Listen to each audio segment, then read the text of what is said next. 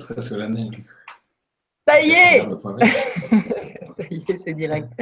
Bonjour tout le monde, bonsoir à tous, merci d'être là. Et ça faisait longtemps moi que j'étais pas revenue sur Canali Days et donc euh, bah, j'ai super contente ce soir parce que déjà je vous retrouve et en plus, en plus je vous amène deux personnages euh, bah, super. Je suis vraiment super contente de passer cette soirée avec vous, euh, Kevin et Cyril. Coucou. Bonjour à tous. Hello. Il faut que vous parliez. En fait, je vais bloquer bientôt l'image sur vous, comme ça, euh, on ne verra plus trop, mais euh, voilà. En fait, voilà, on va parler d'hypnose ce soir. Euh, ces deux, ces deux, ces deux beaux, belles personnes, comme je vous disais tout à l'heure, et puis aussi dans la présentation sur l'article, eh bien, on travaille ensemble au sein d'un centre de formation qui s'appelle l'Arche. Et, que, et moi, j'avais remarqué déjà ce, centre de formation parce que bah, j'avais remarqué les travaux euh, que vous y proposez euh, via en fait ce que vous mettez sur, sur YouTube euh, concernant mhm. les cabinets publics notamment que vous organisez une fois tous les deux mois, tous les mois, vous allez me dire ça, à Paris et que vous enregistrez. Vous, vous nous proposez donc des extraits magnifiques. Et là, je me suis dit, alors ensuite, j'ai creusé un peu sur toi, Kevin, puisque j'ai vu que tu avais fait un TED. Et ce TED m'a complètement enchantée dans la mesure où j'ai, parce que pour être psychologue, euh, hypnose, ça reste un truc un petit peu controversé. On se demande euh, le pouvoir, euh, l'intention, elle est où, voilà, etc. Et moi, j'ai senti une transparence, une pureté qui m'a vraiment conquise direct. Alors du coup, la synchronicité de ma rencontre physique, on va dire, avec Cyril à, l'occasion du colloque sur la conscience, là, début février, a été pour moi magique. Euh, et, du coup, bah, voilà le résultat. En fait, on s'est rencontrés, on a approfondi, et puis vous avez accepté mon invitation sur, euh, Canal IDES. Donc, c'est vraiment, bah, merci déjà, parce que cette soirée euh, promet, puisque l'hypnose, c'est vraiment un sujet qui passionne, c'est un sujet qui intéresse beaucoup de monde. Donc, bah, comme d'habitude, j'ai envie de vous dire, excusez mon téléphone qui sonne, mais vous allez bientôt plus l'entendre. j'ai envie de vous demander à chacun, l'un après l'autre. On va commencer par Cyril, car nous avons joué euh, un petit tirage au sort tout à l'heure. Pas de nous, de nous expliquer un petit peu votre parcours, ce qui fait que vous. Enfin, d'abord, ce que vous faites, peut-être, d'abord ou après. En tout cas, d'où vous venez, qu'est-ce qui vous a amené à l'hypnose, etc., etc. Parce que c'est aussi ça qui nous intéresse. Ensuite, on posera, euh, je vous poserai les questions parce qu'il y a déjà pas mal de questions qui ont été, qui ont été posées en anticipation. Et puis, euh, et puis, vous allez aussi nous parler du colloque que vous organisez euh, mi-mai, là, à Paris, sur justement les hypnoses, parce que vous allez nous expliquer qu'il y en a différentes sortes, effectivement, enfin, en tout cas, différentes approches. Exactement. Voilà, on, est parti. C'est parti, Cyril. Ok, ok. Donc, D'où viens-tu bah, Qui es-tu Que fais-tu? Déjà, merci pour l'invitation. Puis, euh, bonsoir à toutes les personnes qui sont en train de, nous regarder. On ne sait pas vraiment à quelle personne on s'adresse et c'est un, grand plaisir de pouvoir euh, s'adresser à quelqu'un avec euh, une proximité de lien, rencontrer un inconnu et avec ce jeu de, ne pas avoir sa réaction sur son visage pour savoir comment est la communication. Donc, voilà, bonjour à tous et on va essayer de, de s'ouvrir un maximum de personnes ce soir. Comme tu demandais déjà, qu'est-ce qu'on fait? Alors, moi, je, travaille avec l'Arche depuis quelques temps. J'y dirige un département recherche. Euh, et on fait des recherches, on est en train de créer une hypnologie. Notre idée, tout comme des groupes de chercheurs, il y a pas mal de dizaines d'années, ont voulu créer une psychologie et faire une science de l'esprit. Eh bien, nous, on voudrait faire une science de l'hypnotique, une science de l'hypnose. Ce qu'on remarque, c'est que eh bien l'hypnose, c'est quelque chose qui permet de, de faire bouger ce qu'on appelle parfois l'état de conscience, ou ce qu'on pourrait dire notre subjectivité, nos états internes, nos humeurs, nos états d'esprit, nos façons de réagir, nos façons d'être. Et on voit que cette hypnose, ben, elle est présente dans bien des disciplines. Par exemple, de manière moderne, dans ce qui est un petit peu à la mode, on pourrait dire, bah, elle est présente bien sûr dans, la pratique de l'hypnose, dans son aspect euh, spectacle ou médical ou dans son aspect d'accompagnement. Euh, et puis, bah, cette hypnose, on voit qu'elle est aussi présente, par exemple, dans ce qui est euh, mindfulness ou des types de techniques méditatives orientées de, différentes traditions orientales. On voit aussi d'un autre côté qu'elle est, euh, qu'elle est présente dans des pratiques qu'on appelle parfois chamaniques ou néo-chamaniques le travail qu'on peut faire avec des rituels ou les expériences que les gens relatent avec certaines plantes. Et on regarde comment euh, eh bien, il y a des points communs entre toutes ces techniques, sans essayer de dire que ce sont toutes les mêmes, mais en essayant de, de voir justement qu'est-ce qu'il y a de commun, qu'est-ce qu'il y a de divergent, comment est-ce qu'on peut euh, créer un regard pluridisciplinaire sur cette question. Mmh. Donc voilà, moi, mon rôle dans l'Arche, c'est un rôle de recherche, de structurer de la connaissance, de la bibliographie, de rencontrer des chercheurs, de mettre en place des protocoles de recherche pour faire avancer la science sur ce sujet. Euh, ensuite, pour te dire euh, mon parcours, et, ça colle, c'est un profil qui colle à ce type de recherche. Moi, j'ai un parcours plutôt interdisciplinaire. J'ai été formé en art et en philosophie. Euh, j'ai fait des expériences euh, dans le courant de mon, de mon jeune âge adulte qui m'ont qui m'ont donné certaines prises de conscience et beaucoup de questions aussi sur la vie, sur le monde, euh, qu'est-ce que c'est un corps, qu'est-ce que c'est l'expérience du monde. Donc c'est un parcours de vie qui m'a mené vers euh, le bouddhisme tibétain que j'ai eu l'occasion d'étudier de manière assez euh, extensive, donc surtout sur ces aspects épistémologiques, surtout sur la science cognitive qui est présente là-dedans. Un parcours qui m'a emmené aussi regarder dans certaines traditions qu'on appelle parfois chamaniques, mais que je préfère appeler des, des, des voies traditionnelles, des voies traditionnelles qui sont non occidentales, où là aussi il y, a des, il y a des façons de faire travailler les gens ensemble. Des fois on dit que ce sont des médecines, mais ce sont aussi des techniques qui permettent du lien social, du savoir être ensemble du comment vivre ensemble, ce, qui est une, ce qui est une vaste question, comment vivre ensemble. Euh, comment est-ce qu'on oui, comment est-ce que je fais avec moi-même, comment est-ce que je fais avec l'autre, avec ce qui se passe entre les deux, qu'est-ce que je fais avec mes valeurs, etc. Donc, euh, voilà, moi j'ai ce parcours avec euh, de la connaissance occidentale, un peu de connaissance orientale, de connaissance ou d'expérience sur d'autres voies. Et puis, de fil en aiguille, ce parcours-là m'a emmené vers l'hypnose où j'ai eu, eu des aspirations. Au début, mon idée, c'était d'être thérapeute. Je savais pas trop ce que ça voulait dire. Et puis, j'ai surtout eu envie d'être accompagnant, de, donner un coup de main à des gens, pas spécialement des gens qui vont mal et qui sont malades, en fait, mais aussi des gens qui vont bien et qui ont besoin bah, de se poser un peu des questions sur eux-mêmes. Pas pour, pas pour leur apporter des réponses, mais pour qu'ils puissent trouver les leurs. Et ça, ça m'a amené progressivement vers l'école de Palo Alto, la PNL et l'hypnose. J'ai commencé à me former en hypnose il y a 5-6 ans maintenant. Et puis, euh, de fil en aiguille, on a commencé à se rencontrer avec Kevin, à réfléchir ensemble à un projet d'hypnologie, ce qui m'amène là où j'en suis aujourd'hui. Énorme. Super, merci beaucoup. Cyril, tu as fait le tour là Tu as été vite, mais. je, peux t'en redire plus après, c'était long déjà comme présentation. Avec plaisir. Eh alors, Kevin, on t'écoute alors. Euh, eh bien, on, travaille ensemble avec euh, Cyril dans, dans un organisme de formation qui est qui est aussi une école, un centre de recherche euh, et d'autres choses aussi. C'est un, une société que j'ai euh, créée il y a 15 ans maintenant. C'est la 15e année déjà. Euh, ouais, au début, c'était euh, voilà juste un, un, endroit où il y avait quelques, quelques stages pour initier les gens à, à l'auto-hypnose, puis après pour transmettre l'hypnose. Euh, puis c'est devenu maintenant une, une, école où on enseigne à beaucoup de personnes la pratique de l'hypnose, que ce soit des thérapeutes, des accompagnants, et puis aussi à, pour des personnes qui ont des métiers plus spécifiques, par exemple dans la médecine, dans l'éducation. Mmh. Euh, voilà, mon parcours a, ah, moi, j'ai rencontré l'hypnose très très tôt, quand j'étais euh, tout petit, euh, et même la thérapie encore un peu plus tôt. Mais écoute, c'est des rencontres. Euh, il y a eu notamment la rencontre avec quelqu'un qui s'appelle Jacques Salomé quand j'avais 9 ans, qui m'a donné envie vraiment, je pense, tout petit d'être d'être thérapeute. Et puis euh, assez rapidement ensuite, par des livres, par des rencontres, l'hypnose, ça s'est arrivé environ deux ans, deux ans et demi plus tard. Euh, donc j'avais une petite douzaine d'années en fait quand, quand il y a eu la vraie rencontre avec l'hypnose. Et j'ai tout de suite su que c'était quelque chose qui allait me passionner et qui allait euh, m'entraîner dans beaucoup d'exploration. Euh, voilà, quand j'étais petit, j'avais l'impression qu'il y avait une, une, magie dans tout ça, et, et je le prends encore plus aujourd'hui, je pense. Une magie au sens d'un magicien, mais une magie au sens de tout ce qui nous permet d'explorer ce qui est au-delà du connu et au-delà du visible. Euh, donc je me suis formé un peu partout. Euh, assez naïvement, euh, à, cette époque-là, je suis allé voir plein de thérapeutes qui me plaisaient beaucoup, qui m'inspiraient, pour euh, toquer à leur porte, pour leur dire, bah, voilà, j'aimerais bien voir comment vous travaillez, qu'est-ce que, qu'est-ce que vous faites. Excuse-moi, je te coupe, Kevin, mais tu avais, euh, tu, tu faisais tes études en même temps, enfin, tu allais à l'école et tout ça, ou parce qu'on a l'impression Ouais, alors l'école m'intéressait pas beaucoup et, j'avais compris que mes parents me laissaient tranquille tant que j'avais des bons résultats. Donc, euh, donc je faisais en sorte d'avoir des, bons résultats avec le moins de travail possible pour, pour faire d'autres choses qui me plaisaient un peu après. euh, et puis, euh, oui, bah c'est une technique de paresseux. Tu sais, plus, plus on est efficace, plus on, on a du temps pour faire les choses qu'on aime. On nous laisse, on laisse tranquille, ouais, j'ai ouvert mon, voilà, je passe pas mal d'étapes parce que ça serait un peu long, mais j'ai ouvert mon premier cabinet de, de consultation à 17 ans. À 17 euh, ans Très naïvement, je crois que je ne posais pas trop de questions sur euh, ce qui était normal ou pas. En fait, euh, j'ai eu cette opportunité-là.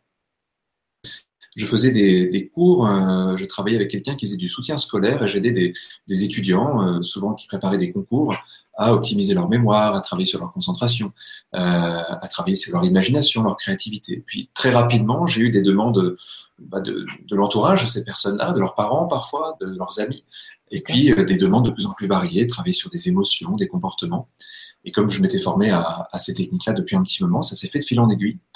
Et euh, je me suis retrouvé à, à 17-18 ans à, à, écrire mon premier bouquin, à ouvrir mon cabinet, à avoir une pratique qui se développait.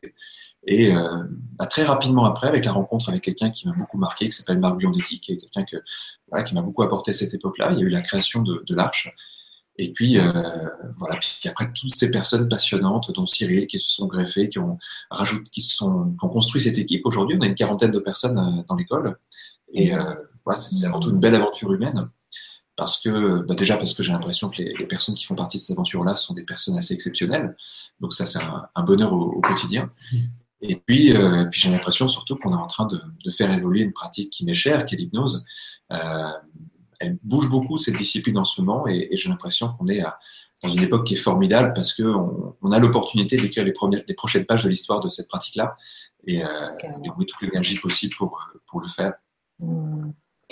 Ce qui m'a touché dans ton TED d'ailleurs, c'est justement en fait que au-delà de l'hypnose ou en deçà, mais je je dirais plutôt au-delà, tu, tu, parlais de, de, notre, de, tout l'intérêt qu'on pourrait avoir à, connaître toutes les potentialités de, notre esprit, de notre, je sais pas comment mettre, enfin quel mot mettre là-dessus, tu vois, mais de notre cerveau aussi, de notre façon de penser et tout ça là j'ai dit ouais ouais ouais c'est ça c'est vraiment non mais et, et, je vois que tu déclines vous déclinez ça euh, à l'arche complètement parce que vous redonnez euh, ce, leur pouvoir en fait aux, aux gens plus bah dans oui, un mode c'est drôle parce que Mmh. Pendant qu'on se parle dans une salle qui est juste en face de nous, là on est dans, dans les locaux de, de l'Arche à Paris et de l'autre côté de, de, cette porte, il y a justement un cours d'auto-hypnose. On fait des soirées d'initiation pour que les gens découvrent. Oui. On a vraiment envie que c'est ce que tu dis et en fait on a, on a un inconnu énorme en nous qui est, qui est cette partie qu'on va nommer euh, inconsciente.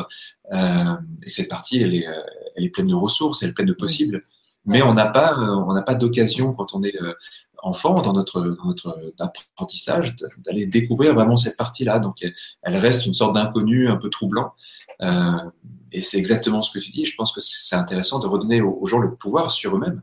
Euh, pas pour aller vers une sorte de maîtrise abstraite, mais pour vraiment aller vers la connaissance de soi, tout simplement. Voilà. Génial. Et c'est vrai que, en fait, on s'est rencontrés, Cyril, nous, lors d'un de l'atelier que donnait euh, Raymond Moody à Paris. Et, euh, moi, c'est la, question que tu as posée. Alors, euh, je ne sais pas si tu serais capable de la reposer, mais elle, a abordé un. Surtout, tu as prononcé le mot d'imaginal.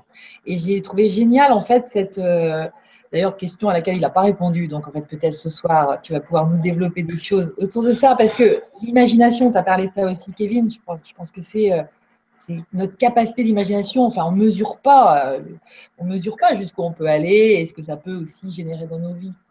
Peux nous en dire deux mots, Cyril, peut-être?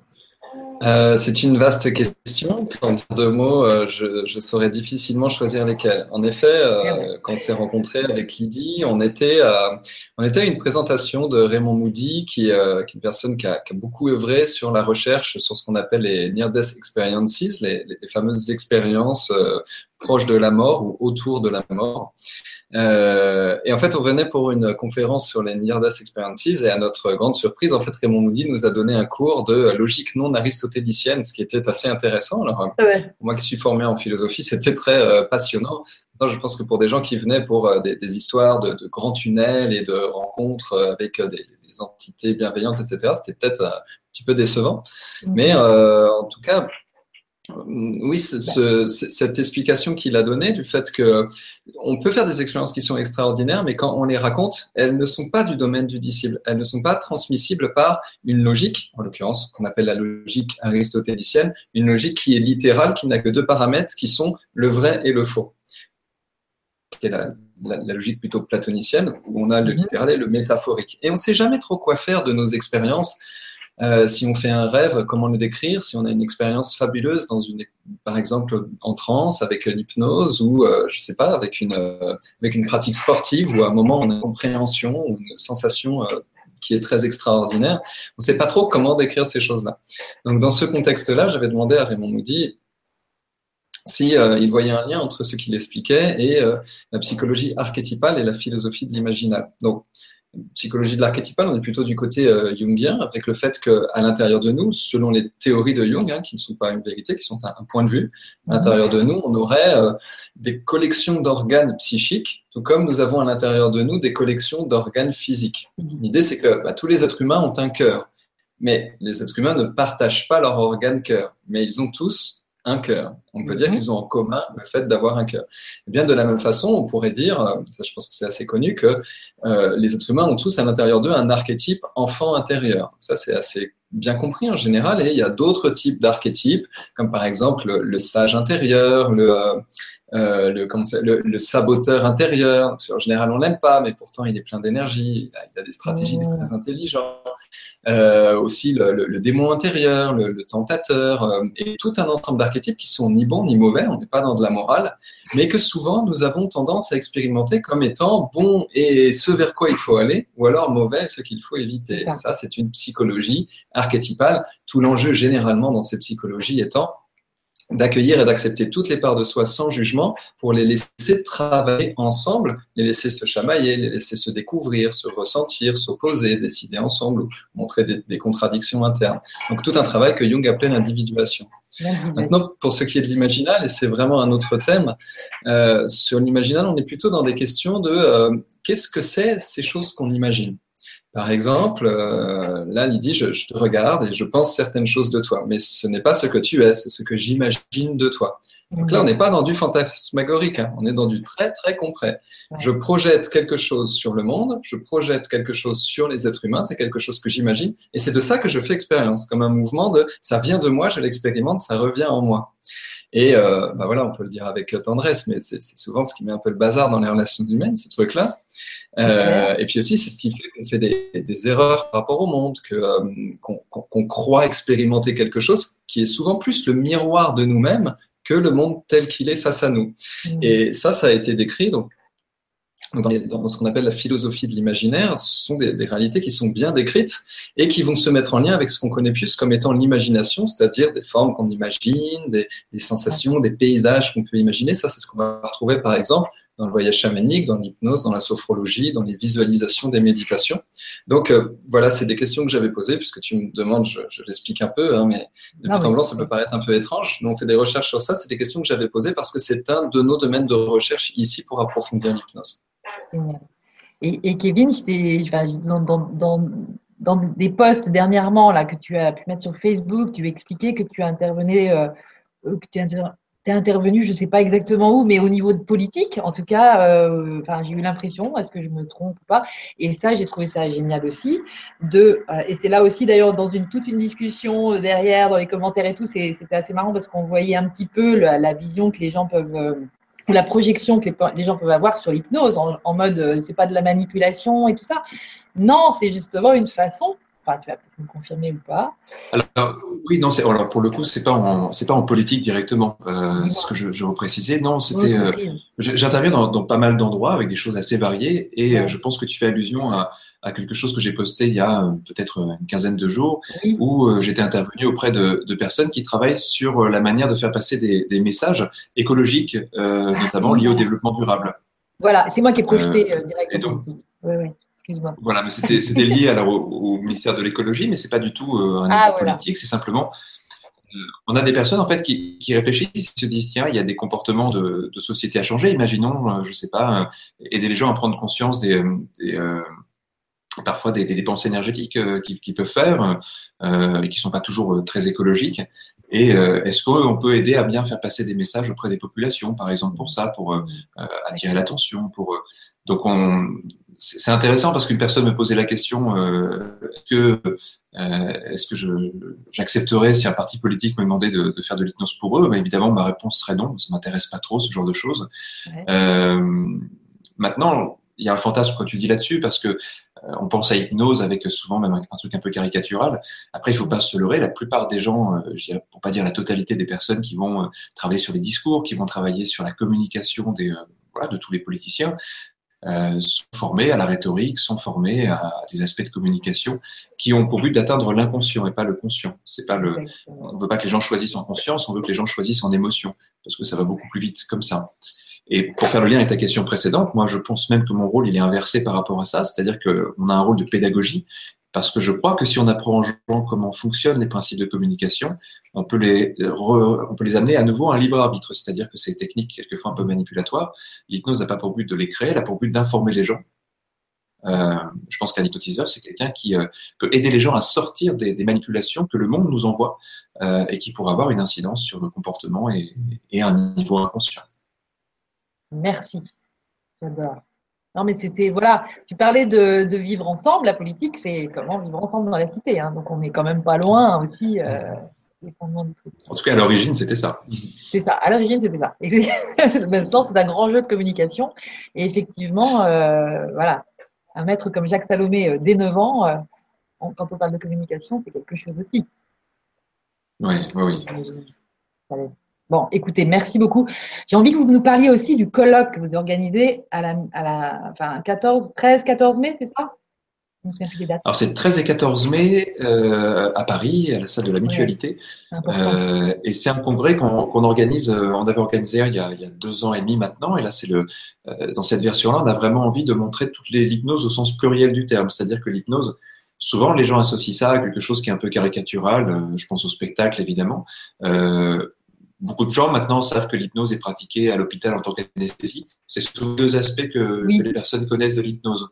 Euh, les deux existent, hein, évidemment, mais ce sont mhm. des toutes petites parties de, de l'hypnose. Euh, on a créé un programme où on parlait d'autres pratiques de l'hypnose, des pratiques thérapeutiques pour certaines. Euh, on a notamment un, à la Salpêtrière qui travaille sur euh, l'hypnose pour les sourds et muets. On n'imagine pas forcément qu'on puisse faire de, l'hypnose pour les sourds. Et pourtant, si, il y a des choses qui se font. Euh, on a des personnes qui vont nous parler de, voilà, de leur travail au quotidien avec l'hypnose, mais on a aussi une vision artistique de l'hypnose, euh, une vision traditionnelle, euh, le lien avec le chamanisme par exemple, c'est intéressant à la fois de montrer les, les, ressemblances et les différences entre ces, ces pratiques traditionnelles, euh, les neurosciences qui nous intéressent aussi beaucoup, euh, où on en est de la connaissance de l'hypnose. Donc c'est vraiment un, un qui a pour but de montrer tout ce qui existe autour de l'hypnose. On a quelqu'un qui va nous... Euh, ah non, j'allais dire ça, mais il y a... Euh, non, non.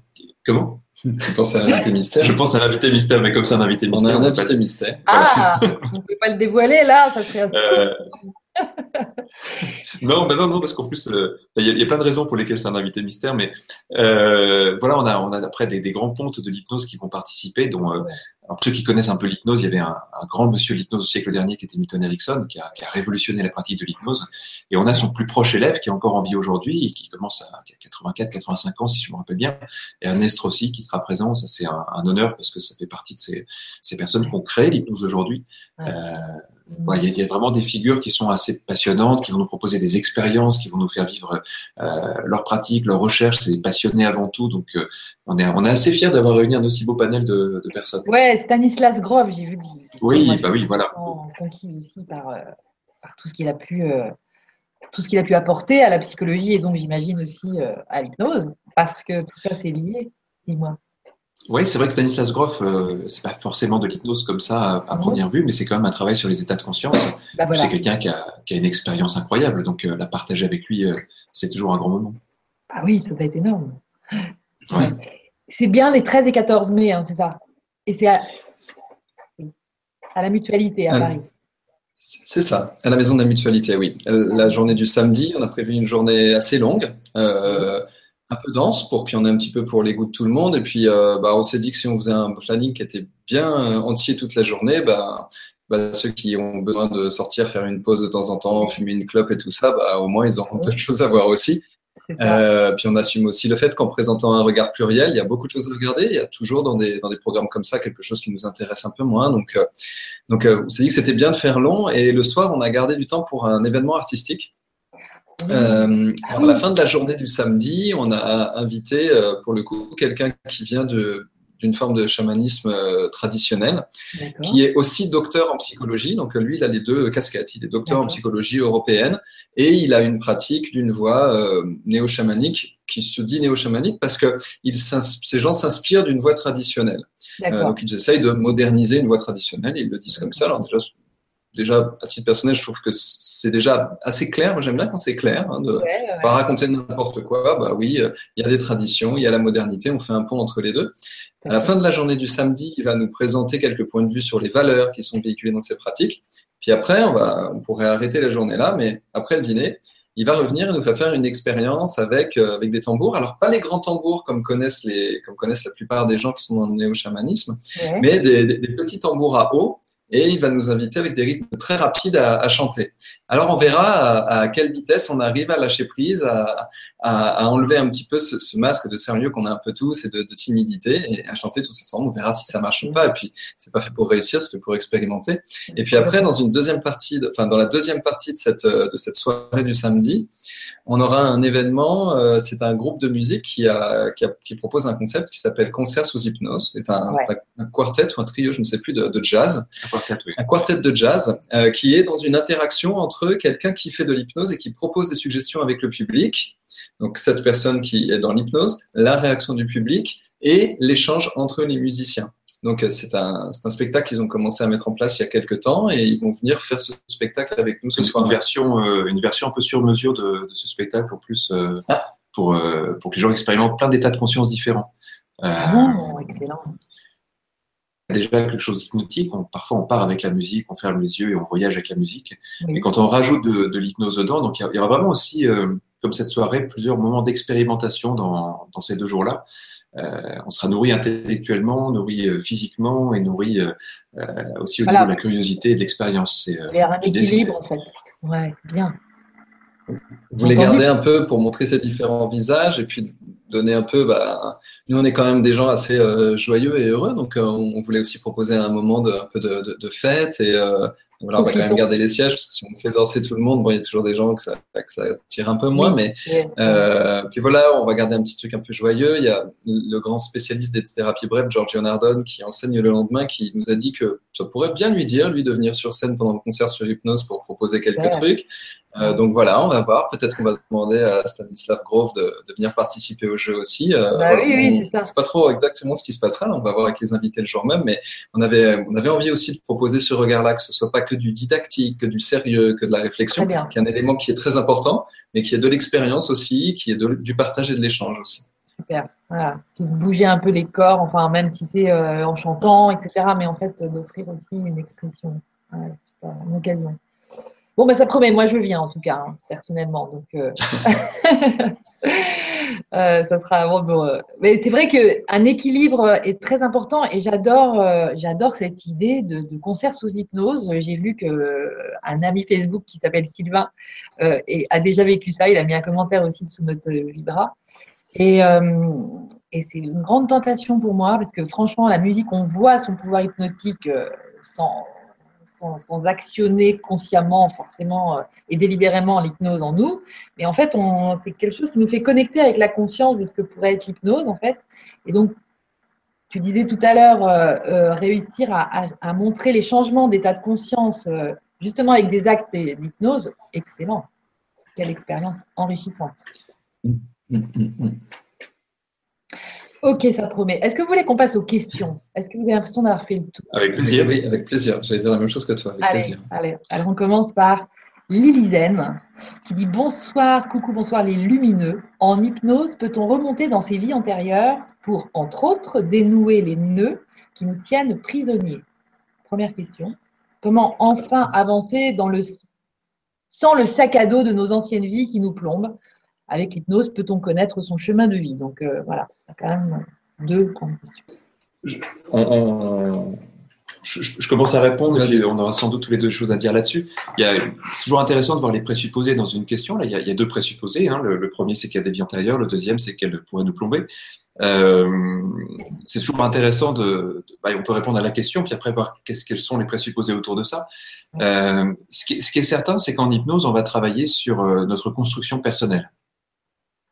Je, je n'ai pas de certitude, moi, par rapport au, au fait qu'on aurait ou pas des, des vies antérieures. J'ai pas non plus de certitude sur euh, le fait que le passé déterminerait le présent ou que le présent pourrait déterminer le passé. Je trouve que les deux sens sont, sont intéressants. Euh, certains parlent de vie simultanée, je trouve ça intéressant aussi. Euh, ce que je crois, c'est que à un moment donné, si ce qu'elle vit là maintenant a besoin d'être travaillé à un niveau qui va lui sembler important, euh, que ce soit métaphoriquement, que ce soit symboliquement, ou que ce soit dans son rapport au temps ou dans son rapport à sa construction. En hypnose, on va euh, partir de la manière dont une personne se construit. Et donc, si elle a cette, cette vision-là, oui, on peut aller vers cette vision-là.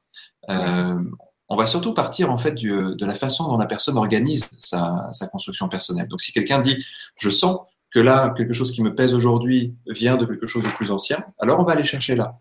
Mais on peut aussi avoir une personne qui nous dit, ce qui me pèse aujourd'hui, je crois que c'est un problème lié à la vision que j'ai de l'avenir. Et là, on pourrait aller vers l'avenir aussi.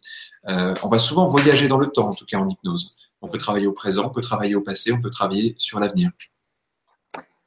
Est-ce que vous appelez ça des projections de conscience? Excusez-moi. Vous allez dans l'avenir, le passé, tout ça Non, on n'appelle pas ça des projections de conscience. Euh, c'est un vocable qu'on n'utilise pas dans, dans l'hypnose qu'on propose. Maintenant, le jeu des étiquettes, c'est-à-dire de mettre des mots et des concepts sur quelque chose, est toujours très délicat. Euh, si on l'utilise, on peut tomber dans des quiproquos, croire qu'on parle de la même chose alors que c'est pas le cas. Si on se crispe sur le vocabulaire, on peut commencer à ne pas se comprendre alors qu'on parle exactement de la même chose, mais qu'on n'a pas les mêmes concepts et qu'on prend pas le temps de se l'expliquer. Et ça, malheureusement, c'est euh, dans l'hypnose, on est dans quelque chose où il n'y a pas encore de nomenclature. On peut prendre un exemple avec, euh, par exemple, le phénomène visuel. Il y a une bonne nomenclature, des formes, des couleurs, etc. Le phénomène auditif, la musique, on n'a pas de nomenclature. Un son, euh, si on veut le nommer, on dira qu'il est chaud, qu'il est fort. Bah, ça, c'est du nomen qui vient des, des sensations. Avec l'hypnose, c'est un peu pareil il n'y a pas encore eu assez de recherches pour que, euh, dans, dans, la pensée occidentale en tout cas, on structure du vocabulaire pour se mettre d'accord, donc on ne parle pas de projection de conscience. Maintenant, euh, en plus pour votre question, euh, Lilizen, euh, il y a beaucoup de points de vue en fait sur ce sujet, c'est difficile de trancher. C'est plutôt une question de croyance. Si vous avez nous, on, nous, en gros, on a toutes les croyances ou alors on n'a pas de croyances. Hein. Nous, on est un peu euh, plurivision ou indécis. Hein. C'est vous qui voyez. Mmh. Euh, mais si vous croyez qu'il y a des vies antérieures, que vous vivez ça de manière intime, que ça, ça vous parle en fait de vivre le monde comme ça et de, de croire cela dans, dans, vos certitudes, dans, dans, votre intimité, dans ce cas-là, oui, bien sûr, l'hypnose peut vous aider à, à, lâcher le fardeau, le sac à dos qui est hérité de ces choses-là. Euh, maintenant, il y a plusieurs points de vue sur ça. Par exemple, il y a le point de vue de Stanislav Grof, dont on parlait tout à l'heure, qui lui s'est intéressé au, au life Past Life Therapy et qui a choisi le vocable des expériences non biographiques. C'est-à-dire, ce n'appartient pas à ma biographie. Et je trouve ce vocabulaire assez élégant parce que il est très ouvert. Il n'invalide rien, ce vocabulaire. D'un autre point de vue, euh, du point de vue de la science matérialiste, par exemple, donc ça c'est pas du tout le même point de vue que Groff, on pourrait dire qu'il y a des réalités dites épigénétiques. C'est-à-dire que maintenant, la, la transmission de la transmission de difficultés, notamment d'activation de stress et de trauma de génération en génération, c'est matériellement prouvé. Mmh. Euh, on a les sources. Hein. Quand je dis des choses comme ça, moi je suis plutôt recherche, donc euh, on a les sources. donc, quelle que soit la, façon de travailler sur ces choses-là, euh, il y a des moyens de se libérer de certaines choses. Maintenant, il y a aussi la voie de regarder ça comme une grande métaphore. Euh, est-ce qu'il y a des vies antérieures? Mais après tout, et même cette vie, est-ce qu'il y a cette vie? Est-ce qu'il y a du temps? Est-ce qu'il y a du présent? On ne sait pas trop. Mais ce qu'on voit, si on reste dans une réalité consensuelle, dans un truc pragmatique, donc euh, la réalité de tous les jours, de, de faire ses lacets, d'acheter du pain à la boulangerie, quelque chose de très concret, ce qu'on voit, c'est que dans cette réalité-là, parfois, quand on fait de l'hypnose, eh bien, il y a des éléments non biographiques qui reviennent. Certaines personnes disent, j'ai vraiment la sensation d'avoir été avec quelque chose qui semble être moi, mais dans un passé lointain. Une sensation d'un moi qui dit je, qui est toujours le même que maintenant, mais dans une autre histoire, dans un autre temps. Donc, nous, on spécule pas sur ça. Mais le plus important, et je pense que c'était le cœur de votre question, c'est que oui, ces expériences permettent de se libérer de certaines difficultés. Mmh. Et est-ce qu'on peut connaître son chemin de vie avec l'hypnose? Qu'est-ce que c'est un chemin de vie? C'est juste pour préciser parce que ça peut vouloir dire tellement de choses un chemin de vie. Euh, Est-ce que c'est l'avenir? Est-ce que c'est euh, la recherche de notre identité? Est-ce que c'est devenir soi? Est-ce que notre mission, euh, notre mission enfin, je sais pas, notre mission, tu sais ce qu'on a à faire. Ah, notre mission de vie. Alors dans ce sens-là, si on, si on l'entend comme mission de vie, euh, en fait, l'idée dans l'hypnose, c'est d'accéder à, à, quelque chose qui nous échappe à l'intérieur de nous, qui est cet inconscient.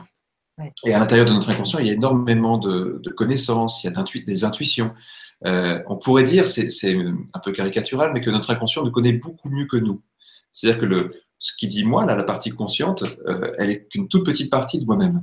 Mon inconscient, c'est gigantesque à côté de ça. Et donc, quand on accède à cet inconscient, évidemment, on a des intuitions beaucoup plus fortes et on, on va au-delà des illusions du mental, on va au-delà des, euh, des, catégories de la pensée. Donc, tout d'un coup, on se reconnecte parfois à des choses très profondes et très évidentes. Alors, ça ne veut pas dire que dès qu'on fait l'hypnose, quelqu'un euh, trouve immédiatement son chemin de vie, mais je crois en tout cas qu'il va beaucoup plus se rapprocher de ce qu'il est au plus profond de lui-même euh, et qu'il va facilement, beaucoup plus facilement en tout cas, sortir des illusions euh, de la voilà, de, de l'éducation, des croyances transmises par euh, l'entourage, etc., qui peuvent parfois nous limiter. Euh, souvent, les gens viennent nous voir en fait en, en pratique euh, personnelle euh, avec des demandes autour de bah, qui je suis, où je vais. Euh, alors parfois c'est lié à, à, une problématique précise, mais quelquefois c'est aussi aussi vaste que ça. Et, euh, et je pense que l'hypnose, oui, c'est un, un, terrain d'exploration de soi qui, qui permet beaucoup beaucoup de connexion et de prise de conscience. D'accord, super, merci beaucoup cette réponse bien complète. En fait, je, pourrais même dire que je crois qu'au fond, on sait tous euh, quel est notre chemin de vie. Je pense juste que parfois, on l'a un peu oublié en, chemin parce que notre, notre mental peut nous couper un peu de ça. Mais il me semble que sous hypnose, on s'y reconnecte assez facilement. Mmh. Oui, tout à fait d'accord. J'ai envie de, ça m'est venu là, mais j'ai envie que vous nous évoquiez cette hypnose collective, justement, en fait. Euh, ce que vit notre conscience, hein, ce que, ce que quand tu dis on va acheter notre pain et tout ça, est-ce que ça, c'est. Puis tu vois, sans se poser trop de questions, est-ce que c'est pas une, un état d'hypnose qui serait collectif, c'est-à-dire la normalité ah. euh, qu'on partage Si, bien sûr, c'est un état d'hypnose collectif euh, parce que l'envie de survivre, donc de manger, hein, ça, c'est un programme comportemental collectif bien partagé, ça. Et l'hypnose, ça touche justement à ces choses-là. Comment est-ce que nous sommes conditionnés? Par quoi nous sommes conditionnés? Manifestement, à peu près tous les êtres vivants sont conditionnés par survivre et se sentir bien. Ça a l'air d'être un programme de base alors, moi, je ne vais pas spéculer de manière métaphysique, mais ça, ça a l'air d'être deux programmes de base des êtres humains mm. euh, et qui sont pas toujours, euh, qui marchent pas toujours bien ensemble. Hein, euh, survivre et se sentir bien, euh, je vous laisse faire votre propre idée. Mm. Après, on peut aller sur des niveaux beaucoup plus fins. Euh, par exemple, euh, je pense que tout le monde m'en veut. Eh bien, ça peut être un programme de base qui me conditionne, qui conditionne mon rapport à moi-même, mon rapport au monde, qui conditionne mes valeurs, mes actions, la façon dont je prends des décisions. Comment est-ce que je, comment est-ce que je réagis aux actions des autres? Et là, on est encore dans un conditionnement. Et l'hypnose est un petit peu dans tous ces jeux-là. Quand tu dis, est-ce qu'il y a une hypnose collective? Ce que veut dire ta question, mais ce que j'en comprends moi, c'est, euh, tu me diras si on est vers ça ou pas, c'est euh, est-ce que nous sommes conditionnés par des choses qui nous conditionnent tous euh, bah, Oui. Mm. par exemple, sur cette planète, on est bien conditionné à fonctionner sur cette température, alors qu'à plus 800 degrés, on fonctionne plus du tout. J'exagère, mais c'est pour plaisanter, mais j'essaie de prendre des exemples qui sont très, qui sont très factuels pour, mm. pour qu'on n'aille pas dans des choses trop ésotérique. Maintenant, les points de vue ésotériques, on peut en discuter aussi. Mais je pense que la première hypnose collective est souvent celle qu'on ne voit pas. Euh, moi, si je mange pas pendant une journée, je suis pas dans le même état émotionnel que quand je mange tout le temps. Hein. Je deviens un petit peu, euh, un petit peu énervé. Hein. Mais si je mange pas pendant sept jours, je change encore complètement d'état émotionnel. Ça me, ça me met dans un état très euh, aérien, un peu déconnecté des réalités matérielles, des soucis, des réalités très tangibles comme, comme les papiers administratifs, les choses comme ça. Est-ce qu'il y a un état qui est plus vrai qu'un autre? Est-ce qu'il y a un état dans tout ça qui est euh, qui est plus factice, plus conditionné, moins conditionné? Bah, bah non, j'ai un corps, il y a un monde autour de moi, il y a une interaction entre tout ça. J'ai aussi une conscience, quelque chose qui expérimente le monde. On ne sait pas trop comment marche tout ça, mais on voit des jeux de conditionnement présents partout. Par exemple, au niveau culturel et national, nous avons bien sûr des façons d'être tous ensemble conditionnés de la même façon. Attention, je ne parle pas de qu'est-ce qui nous conditionne, et on parle encore moins de, qui nous conditionnerait. Ce sont juste des états factuels. Il y, a, deux choses aussi par rapport à ça. La, première, c'est que euh, notre cerveau, il est, conçu pour euh, créer de la routine quelque part. C'est-à-dire que dans les premiers moments de notre vie, on va apprendre énormément de choses dans les premières années de vie beaucoup plus tôt. Et euh, la survie, elle est conditionnée par le fait d'avoir des réponses automatiques à tout ce qui nous arrive. Euh, tu vois, si tu me balances un, objet, la première fois, en tout bébé, je ne sais pas l'attraper. Mon cerveau, par rapport à ça, corrige le fonctionnement pour que je puisse mieux anticiper la, trajectoire de l'objet, son poids, sa vitesse, etc. Puis au bout d'un certain nombre de fois, je suis capable d'attraper l'objet. Euh, et au bout d'un moment, je suis conditionné. Si tu lances un objet, j'ai pas besoin d'y réfléchir. La main, elle fait ça toute seule, elle va attraper l'objet. Ces routines-là, on en a des milliers, des milliers, des milliers. La plupart du temps, elles sont plutôt bonnes, hein, ces routines. Elles nous permettent de marcher en pensant à autre chose, elles nous permettent de, dormir et de faire des rêves, elles nous permettent de plein, plein, plein, plein de choses. Le, seul problème, c'est que quelquefois, les apprentissages qu'on a faits ne sont pas la vérité, ils sont juste des apprentissages. Mmh. Euh, et que ces apprentissages sont faits parfois dans des situations émotionnelles, parfois dans des situations qui ont déformé un peu la réalité. Donc la, la routine qu'on s'est créée, elle n'est pas en lien avec le réel, elle est en lien avec notre subjectivité.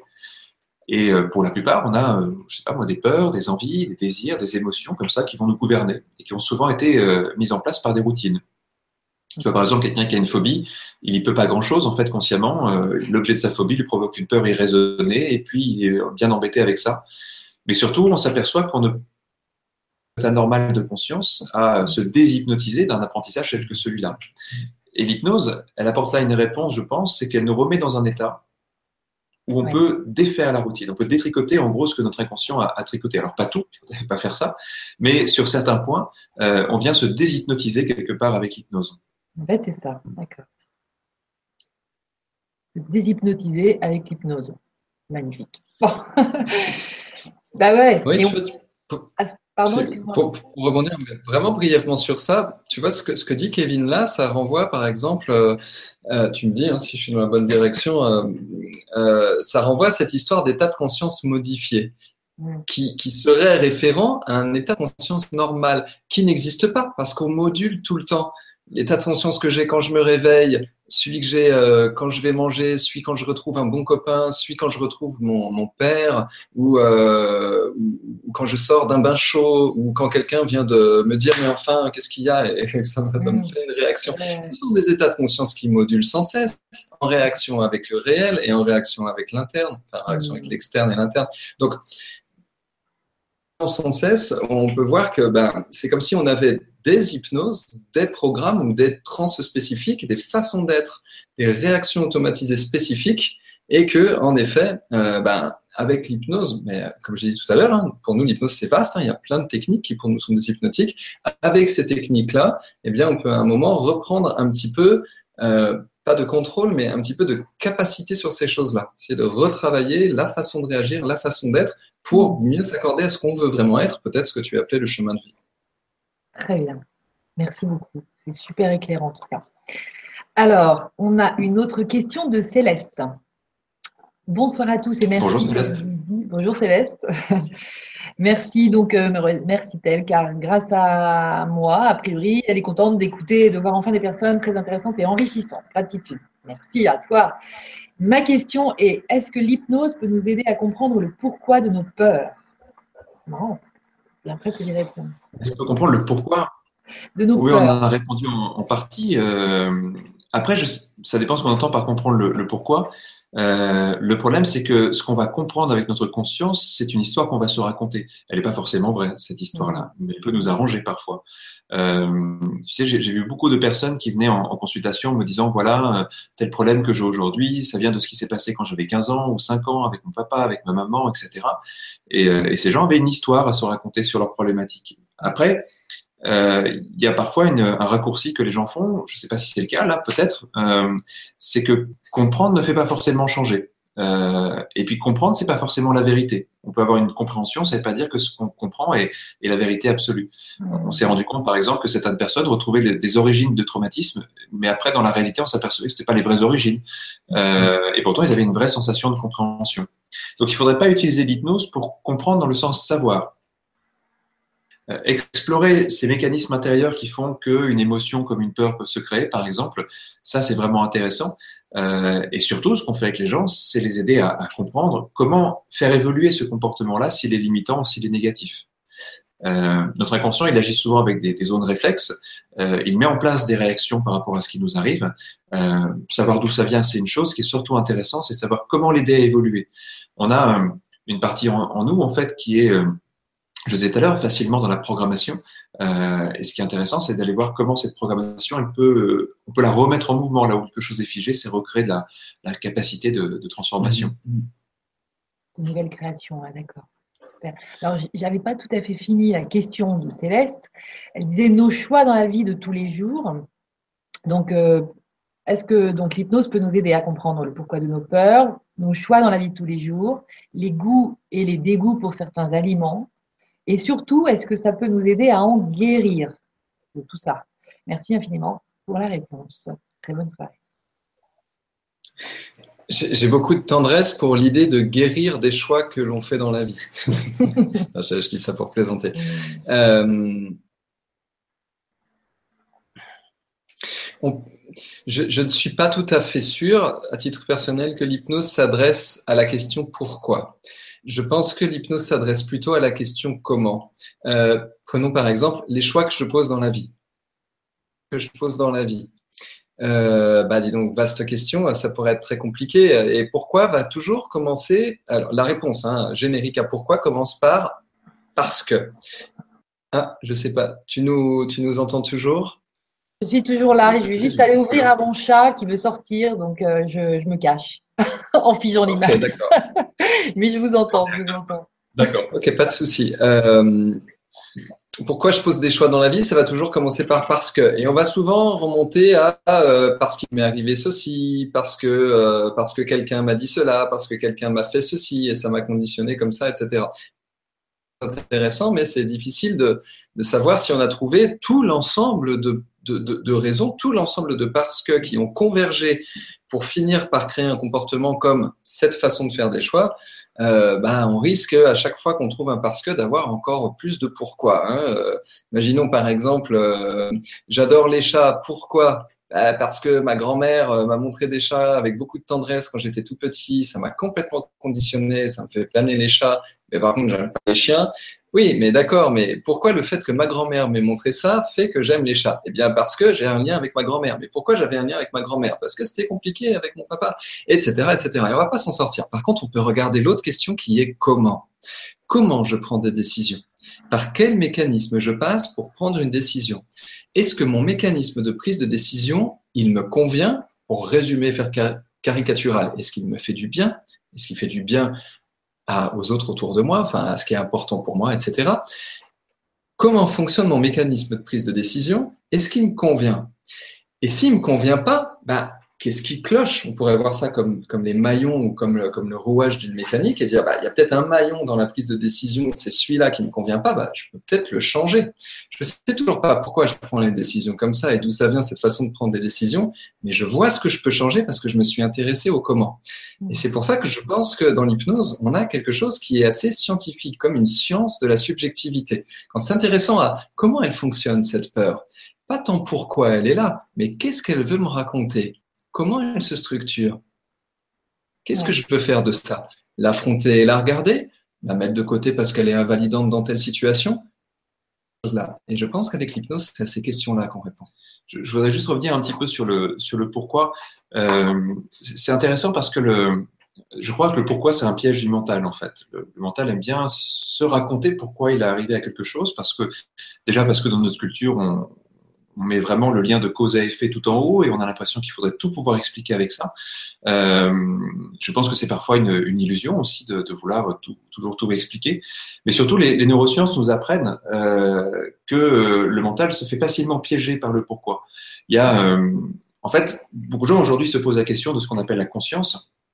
Certains théoriciens disent que ce qu'on appelle la conscience pourrait être assimilé à ce qu'on appellerait le module interprète. pour expliquer ça avec des mots simples, le module interprète, c'est euh, le raconteur d'histoire à l'intérieur de nous. On a un compteur à l'intérieur de nous. Et ce compteur, il met du lien de cause à effet. Si je ressens ça, c'est qu'il m'est arrivé ça. Si je suis comme ça, c'est qu'il est arrivé ça. Il semblerait qu'on ait même quelque chose en nous qui soit très satisfait d'avoir des raisons à mettre devant les choses. Euh, donc c'est pour ça aussi qu'on aime les choses qui nous justifient en quelque sorte. Mais euh, ces mêmes chercheurs ont montré que même quand il nous arrive quelque chose d'injustifié, on a tendance à trouver du pourquoi. Euh, ça, c'est très troublant. Je ne vais pas détailler les expériences là-dessus, mais elles sont extrêmement troublantes parce que, imaginons qu'on, je synthétise un tout petit peu, mais qu'on crée à quelqu'un, euh, chez quelqu'un, une émotion sans aucun rapport avec la réalité et qu'on demande à cette personne pourquoi elle a cette émotion, elle va trouver une histoire à se raconter là-dessus.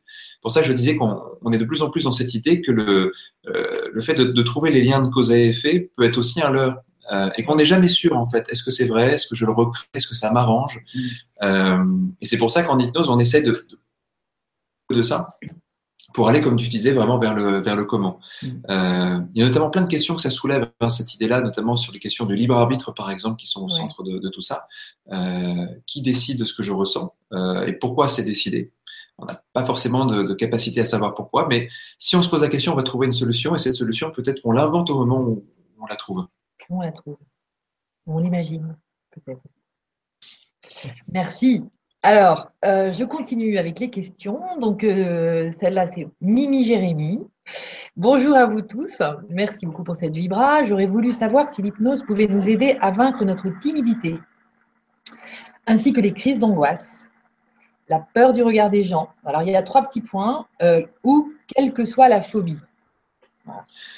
Question plus euh, facile déjà. Oui, en, quelques mots, alors le, vocabulaire un peu guerrier, vaincre, je ne sais pas euh, s'il y a quelque chose à, vaincre. Euh, ce qui est important, je pense, c'est d'aider quelqu'un à prendre conscience de, lui-même, c'est-à-dire nos comportements sociaux, nos comportements émotionnels. Ce sont des apprentissages, comme on le disait tout à l'heure. Mm. Et pour simplifier vraiment, on pourrait, dire qu'il y a souvent plusieurs parties en nous. Euh, chez quelqu'un qui est timide, il y a sans doute une partie de lui qui euh, crée cette timidité, puis il y a une autre partie de lui qui aimerait bien sortir de cette timidité-là. Euh, la partie qui crée la timidité, elle peut sembler négative, mais elle est peut-être pas que négative. Peut-être qu'un jour, pour cette personne, c'était important la timidité. Peut-être qu'un jour, ça, a été un comportement qui permettait d'éviter quelque chose. Peut-être que ça a été une réaction qui a été utile. Et en hypnose, on veut pas la détruire, cette partie-là, on veut pas la vaincre, on veut aller l'écouter.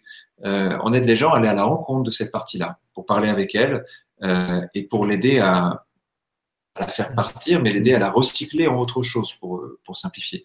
Euh, en fait, en hypnose, il y a un travail d'unité intérieure on, est multipartie. Euh, là aussi, les neurosciences nous apprennent de plus en plus ça. On n'y est pas seulement un, conscient et un inconscient, même cette, cette nomenclature-là, elle est, de plus en plus euh, abandonnée. Euh, on est plein de parties, un comme il y aurait plein d'organes hein, qui travaillent les uns avec les autres dans, le corps. Ça ne veut pas dire qu'ils sont séparés, ils sont en relation. Et chacune de ces parties est porteuse d'un message et de sens. le problème, c'est que justement, notre conscience a tendance à vouloir s'opposer à ce qui ne lui convient pas. Euh, là, je crois que c'est euh, l'expérience, pas seulement en hypnose, mais je pense que tous les accompagnants pourraient dire à peu près la même chose. On est face à des personnes qui disent je suis comme ça, je ne veux plus être comme ça, je veux me couper de cette partie-là, je veux l'enlever cette partie-là.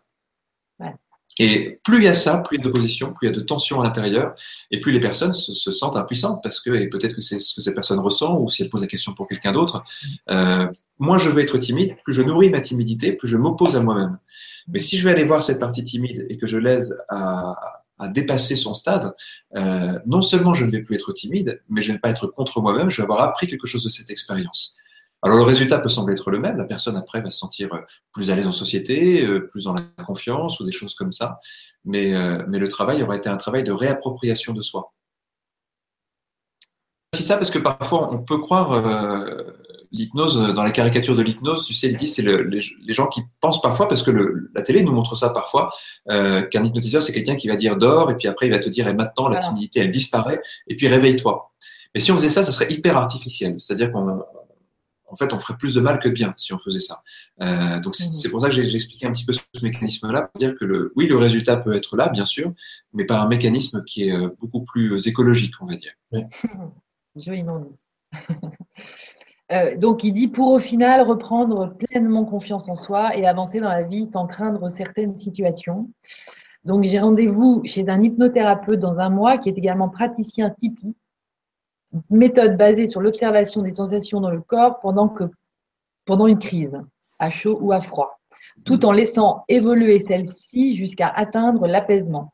Lui me conseillerait plutôt cette approche qui apparemment serait très efficace, rapide et définitive pour ce genre de problème. Connaissez-vous cette méthode? Euh, Oui, c'est oui, une version moderne de, de, techniques qui ont été mises en lumière. Euh, non, pas tellement. chamanique, euh, à, mon, à mon regard, non, pas tant que ça. Euh, c'est plutôt la psychologie, euh, plutôt ce qui nous vient de, de, de, Reich, par exemple, du point de vue de la psychanalyse, des points de vue très somatiques, ce qui a été pas mal développé après, avant le behaviorisme aux États-Unis, avant qu'on commence à s'intéresser au tout comportemental. Il y a eu une période très tout corps, qui est en train de revenir d'ailleurs maintenant. Euh, alors on le voit aussi en gestalt thérapie, par exemple, chez Fritz Perls. Euh, alors nous, en hypnose, on peut descendre dans ça aussi. En fait, quand je dis on peut descendre dans ça, c'est qu'une personne qui se fait accompagner, intuitivement ou inconsciemment, hein, sans vouloir trop jouer sur les mots, descend naturellement dans ça. Il y a des fois des sensations dans les séances d'hypnose d'un espace de confiance suffisant pour dire là, ici, c'est très inconfortable. Je ne peux pas expliquer pourquoi, je sens qu'il faut que je reste un peu là-dedans. Il peut y avoir une corrélation biographique, comme on le disait tout à l'heure, avec beaucoup de prudence, hein, métaphorique ou euh, un vrai souvenir qui émerge, pourquoi pas. Mais peu importe en fait que ça vienne ou pas. Des fois, les gens disent, je vois pas du tout à quoi c'est lié, mais là, au niveau du corps, il y a une somatisation très forte. Là, si le praticien est formé correctement avec tout un ensemble de techniques, ouais. toute une catégorie d'hypnose et aussi de ce qui complète hein, l'hypnose et les hypnotiques, eh bien, si le praticien est suffisamment expérimenté, suffisamment correctement formé pour savoir accompagner cette situation, il pourra dire, OK, restez un petit peu dans ça et puis on va voir ce qui se passe. Peut-être que ça peut se dénouer tout seul ou pas. Euh, donc, oui, ça, c'est des techniques. Euh, dans le détail de la technique et d'où elle vient, etc. Euh, pour la question qui était posée, euh, bien sûr que c'est possible d'arrêter de craindre le monde, etc. Mais on va quand même pas arrêter de craindre les 36 tonnes qui passent au feu vert quand pour nous c'est rouge. On va pas essayer d'avoir peur de rien du tout, parce que la peur, elle est là pour nous protéger. Avoir peur de se faire renverser par un camion et choisir de ne pas traverser, c'est souvent une bonne idée. Donc, euh, voilà, il y, a beaucoup d'équilibre à trouver dans ces questions-là. Ça, c'est une réalité. Vouloir éradiquer toutes les peurs, etc., comme on le voit dans certaines voies traditionnelles ou néo-traditionnelles, ou, euh, ça, peut poser question et à chacun de se faire sa propre idée. Par contre, des choses qui sont invalidantes, se dire euh, j'ai peur de, de, de, tel voisin, il me terrorise, je sais pas, je prends un exemple au hasard, hein, mais euh, il y a ce truc-là et je n'ose pas aller discuter avec lui. Il y a quelque chose ici qui est incapacitant pour moi parce que quand je prends l'ascenseur, je fais des angoisses. Ça, ça demande un accompagnement, c'est évident. Et bien sûr qu'avec l'hypnose et tout et bien d'autres techniques, on peut se libérer de ça. Je voulais juste aussi préciser quelque chose. Il y a normalement un praticien en hypnose, il va avoir euh, beaucoup d'outils. Euh, mais c'est surtout euh, lui qui va choisir le bon outil selon la personne, ce qu'elle va dire, ce qu'il va ressentir aussi de cette personne-là. C'est-à-dire qu'un praticien peut être formé à, plein d'outils, ça ne veut pas dire qu'il a tous les utiliser systématiquement à chaque fois. Euh, je dis ça parce que parfois, tu sais, on a des personnes qui viennent nous voir et qui disent voilà, je viens vous voir pour travailler avec tel protocole ou avec tel. Et je, je, pense que quand on va voir un praticien, c'est bien de, de, soit on lui fait confiance et on se dit ben il va utiliser l'outil qui lui semble être pertinent, Parfois, il y a des gens qui disent voilà, je vais faire une régression avec l'hypnose, alors que le praticien va sentir que c'est pas vraiment ça qu'il faudrait faire avec cette personne-là, ou qu'il y a des étapes avant. Euh, tu vois, c'est un petit peu comme si on voyait un chirurgien qui, et qu'on lui disait mais euh, opère-moi avec ce scalpel-là. Et non, en fait, c'est pas vraiment le plus. Euh, oui, il y a des scalpels, mais je, je vais peut-être pas choisir le plus. Euh, moi, je, je connais rien en scalpel, mais tu vois, c'est un exemple. Je pense que avec un, praticien, c'est bien de voir qu'il a été formé à plusieurs choses, qu'il a, il a une compétence. Et puis après, on va, on va surtout aller le voir pour une problématique. Et puis c'est à lui de, de choisir euh, la solution qui va lui sembler euh, vraiment adaptée à, à la personne. Mmh. Euh, résultat en plus, dans, quelque chose comme ça. Mmh. Ouais, mais c'est intéressant de réaliser. Je pense que la, la méthode. Pardon je disais juste, c'est intéressant de voir qu'il y a plein, plein de il y a plein d'outils qui s'associent en fait à, au phénomène d'hypnose en fait. C'est ça. Que vous semblez nous dire. Super. Ah, merci Jérémy pour ta, belle question. Et, euh, et, donc là, on va passer à la question de, de Salari Pechika. Un chaleureux bonsoir à vous. Quels conseils et quelles techniques pouvez-vous donner pour une auto-hypnose? Merci de vos lumineuses présences. Ah, c'est une vaste question. Euh. Mais bonjour déjà. Euh, L'auto-hypnose, c'est alors déjà peut-être pour expliquer, pour ceux qui connaissent pas, il y a, a l'hypnose qu'on peut faire en accompagnement avec un hypnotiseur et quelqu'un qui va vivre l'expérience. Et puis l'auto-hypnose, c'est celle qu'on fait en s'accompagnant soi-même, ce qui est une technique qui est très simple finalement dans, dans, les bases. Et puis après, il y a plein de choses qu'on peut faire avec ça. Euh, c'est vraiment une méthode d'exploration personnelle. Euh, je vais pas dire d'autothérapie parce que exploration personnelle que, que de la thérapie, même si on peut travailler sur euh, ses émotions, ses comportements, euh, son identité, euh, son évolution. il y a beaucoup de choses qu'on peut faire avec ça. Alors, ça serait peut-être un tout petit peu long d'expliquer une, une, méthode d'auto-hypnose comme ça. Il y a pas mal de choses après, si, si cette personne veut, notamment sur le, le site de l'école L'Arche. Euh, si vous allez sur le site, il y a un MP3 d'auto-hypnose qui, est offert euh, pour que les gens puissent s'initier à cette pratique-là. Il y a trois exercices euh, guidés euh, que j'avais enregistrés il y, a, il y, a, assez longtemps, qui sont une manière de prendre contact avec son inconscient. Euh, voilà, il y a, a 30-40 minutes d'exercice, si, si, je me rappelle bien. Donc, c'est voilà, pour que les gens qui veulent le découvrir, ça peut être une bonne, une bonne solution. Donc, c'est sur le, le, site de l'Arche. Euh, maintenant, peut-être pour donner deux, trois idées pour, pour ceux qui découvrent complètement cette méthode-là. Euh, je reprends un peu ce que disait Cyril tout à l'heure. On a un, des états ordinaires de conscience dans lesquels on, s'identifier à peu près à, nous-mêmes. Euh, je suis plus ou moins comme ça, mais je suis toujours moi-même. Et on va pouvoir quelquefois naviguer un peu plus loin dans d'autres états de, conscience, un peu comme si on franchissait une, euh, frontière ou une petite série de, frontières comme ça qui vont nous amener dans d'autres parties de nous-mêmes. Il y a plein de méthodes pour y arriver. Souvent, ce qui est bien, c'est que les gens en testent plusieurs pour sentir celle qui leur convient le mieux, celle avec laquelle ils sont les plus à l'aise. Après, avec un peu d'apprentissage, on peut tout, tout maîtriser. Hein. Euh, Peut-être qu'il y, a un exercice préparatoire qui est intéressant pour donner un, un petit indice comme ça. C'est toujours intéressant de sentir là tout de suite peut fermer les yeux, on peut pas tout de suite, hein, mais après. Euh, je fermer les yeux. observer le, observer son rapport au monde, observer euh, euh, qu'est-ce qui nous agit, euh, qu'est-ce qui fait ce que je suis là, d'où viennent mes pensées, etc. Et euh, on peut juste s'imaginer que notre esprit part dans une direction. On peut choisir la direction vers l'avant, vers l'arrière, à droite, à gauche, en haut, en bas, celle qu'on veut. Et euh, on peut juste imaginer que notre esprit commence à avancer. La sensation de laisser notre corps là où il est, et euh, dans cette direction qu'on a choisie, par exemple, si c'est devant, bah, notre esprit avance devant, lentement, comme ça, et se demander qu'est-ce que ça change quand je fais ça? Dans mes perceptions Qu'est-ce que ça modifie dans mon rapport au temps? Qu'est-ce que ça modifie dans mon rapport au corps? Euh, Et continuer à avancer comme ça dans cette direction, puis revenir au centre, puis aller dans une autre direction. Et c'est un tout petit exercice vraiment de voilà pour sentir euh, pas encore un vrai état d'auto-hypnose, mais déjà des petites modifications de l'état de conscience. Si je pars en haut, c'est pas la même chose. Si je pars en bas, c'est pas la même chose. Et on va s'apercevoir souvent, en testant un peu, qu'il y a une direction dans laquelle on a vraiment l'impression de sortir de qui on est. Et on peut l'expérimenter, aller de plus en plus loin dans cette direction-là. Donc voilà pour une euh, petite expérimentation comme ça. Puis, comme je le disais, il y a plein de méthodes après, euh, et notamment ce CMP3 qu'on a mis sur, le site. C'est gratuit, hein, donc euh, il y a juste à les télécharger, ça prend deux minutes. Et il y a de quoi s'amuser un petit peu avec. Super, merci beaucoup. Ça, c'est une bonne idée aussi, parce que c'est vrai que c'est un petit peu long aussi à, à transmettre euh, pour ce direct, mais voilà, on a de on, richesse. On, pourrait faire une, une conférence avec un cours d'auto-hypnose un jour si tu veux, mais ah, ça pourrait être amusant. oui, ça pourrait être très amusant, j'adore. Alors, euh, merci Martine, merci Martine pour nous donner l'occasion de connaître ce petit cours d'auto-hypnose qu'on a sur le site de l'Arche. Et puis là, on va passer à la question de Lennox. Merci pour cette Vibra conférence. J'aimerais savoir, ma mère fait un peu de démence, elle a 92 ans, elle n'arrive plus à se détendre. Avec l'hypnose, pourrait-elle se détendre et se reposer, se laisser aller en fait? Belle bise froide du Québec. Ah, super, on a le Québec nous. C'est assez délicat de se prononcer sur une question comme ça. Euh, déjà pour ne pas euh, générer de faux espoirs, déjà pour commencer. Là, on est quand même sur des questions euh, qui s'approchent de, de, domaines médicaux. Donc, je pense qu'il y a beaucoup de prudence à avoir. Euh, est-ce que l'hypnose, de manière générale, La réponse, c'est oui. Est-ce que l'hypnose sur une personne qui est dans un état de démence peut amener, peut amener de la détente? C'est possible, il faudrait essayer, trouver un accompagnant adapté pour cette situation spécifique. Euh, quel type de démence, dans quel type de contexte, est-ce que c'est dans une institution, euh, quelle est la réaction au personnel soignant dans l'institution, etc. Il faudrait vraiment regarder ça au détail.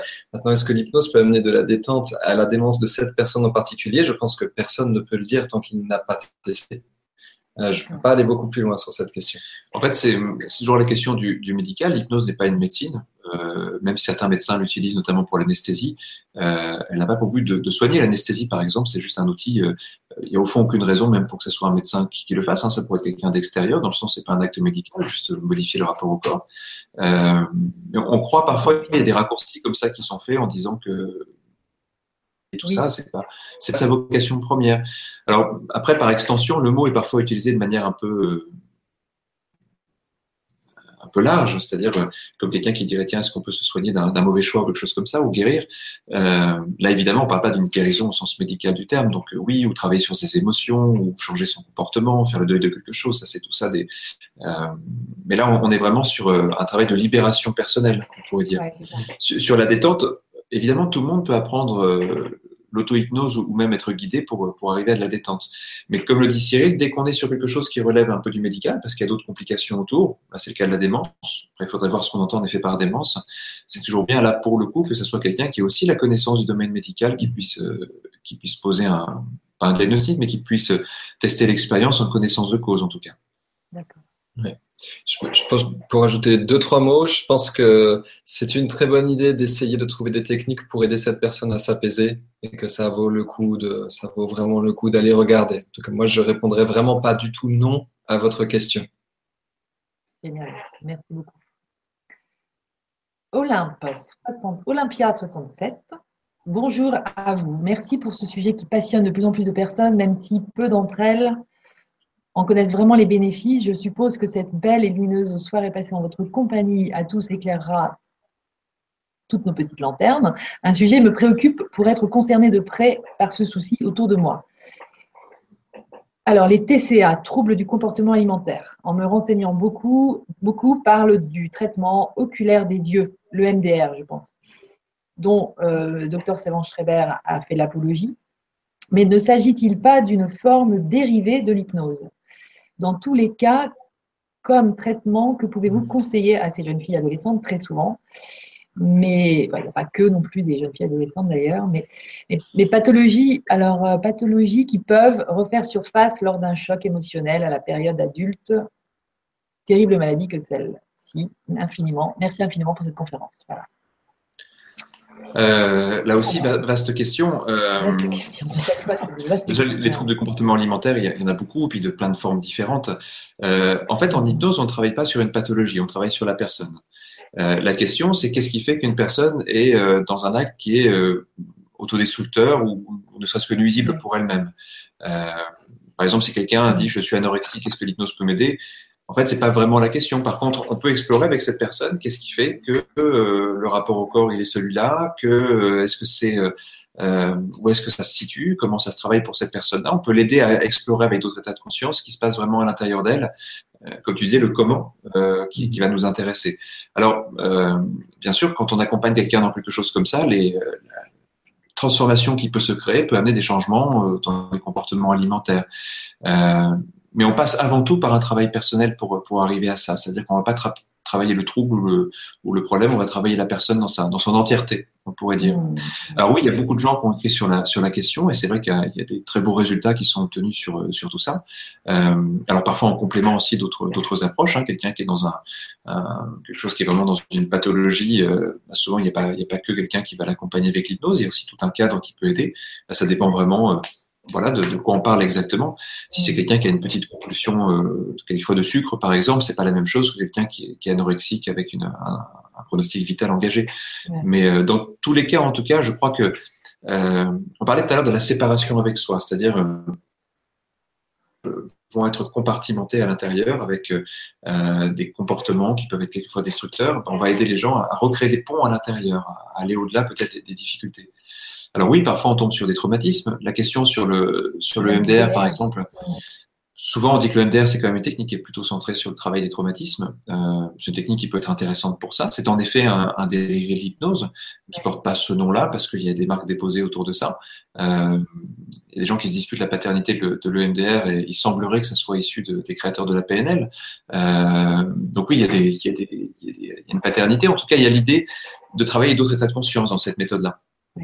Euh, maintenant, encore une fois, le MDR, c'est juste un protocole. Euh, euh, par exemple, on ne peut pas envisager qu'un qu'un praticien ne fasse que de l'EMDR, sinon ça serait, euh, je sais pas moi, comme, euh, comme un dentiste qui aurait qu'un seul outil, en fait, ça serait un petit peu mmh. compliqué. Euh, là encore, je reviens à ce que je disais tout à l'heure, le praticien en hypnose, il va avoir plein de techniques. C'est bien s'il est formé à l'EMDR ou une variante qui s'appelle le rythmo, qui est très adapté à l'hypnose. Euh, c'est à peu près la même chose, hein, mais le rythmo était vraiment travaillé euh, et revenu aux sources, on va dire, de, de l'hypnose. Euh, mais le praticien va avoir ça parmi plein d'outils, puis il va, en recevant la personne, sentir si c'est cet outil-là ou non. Si on n'est pas, par exemple, avec un traumatisme fort, il n'y a pas vraiment de raison de travailler là-dessus. Les troubles alimentaires, ils peuvent venir de plein, plein de choses différentes. Euh, c'est au praticien vraiment d'aller faire un petit peu le, le travail d'enquête euh, sur le fonctionnement de la personne. Les origines de la pathologie. Euh, origine et fonctionnement. Et fonctionnement aussi, ouais, déroulement, d'accord.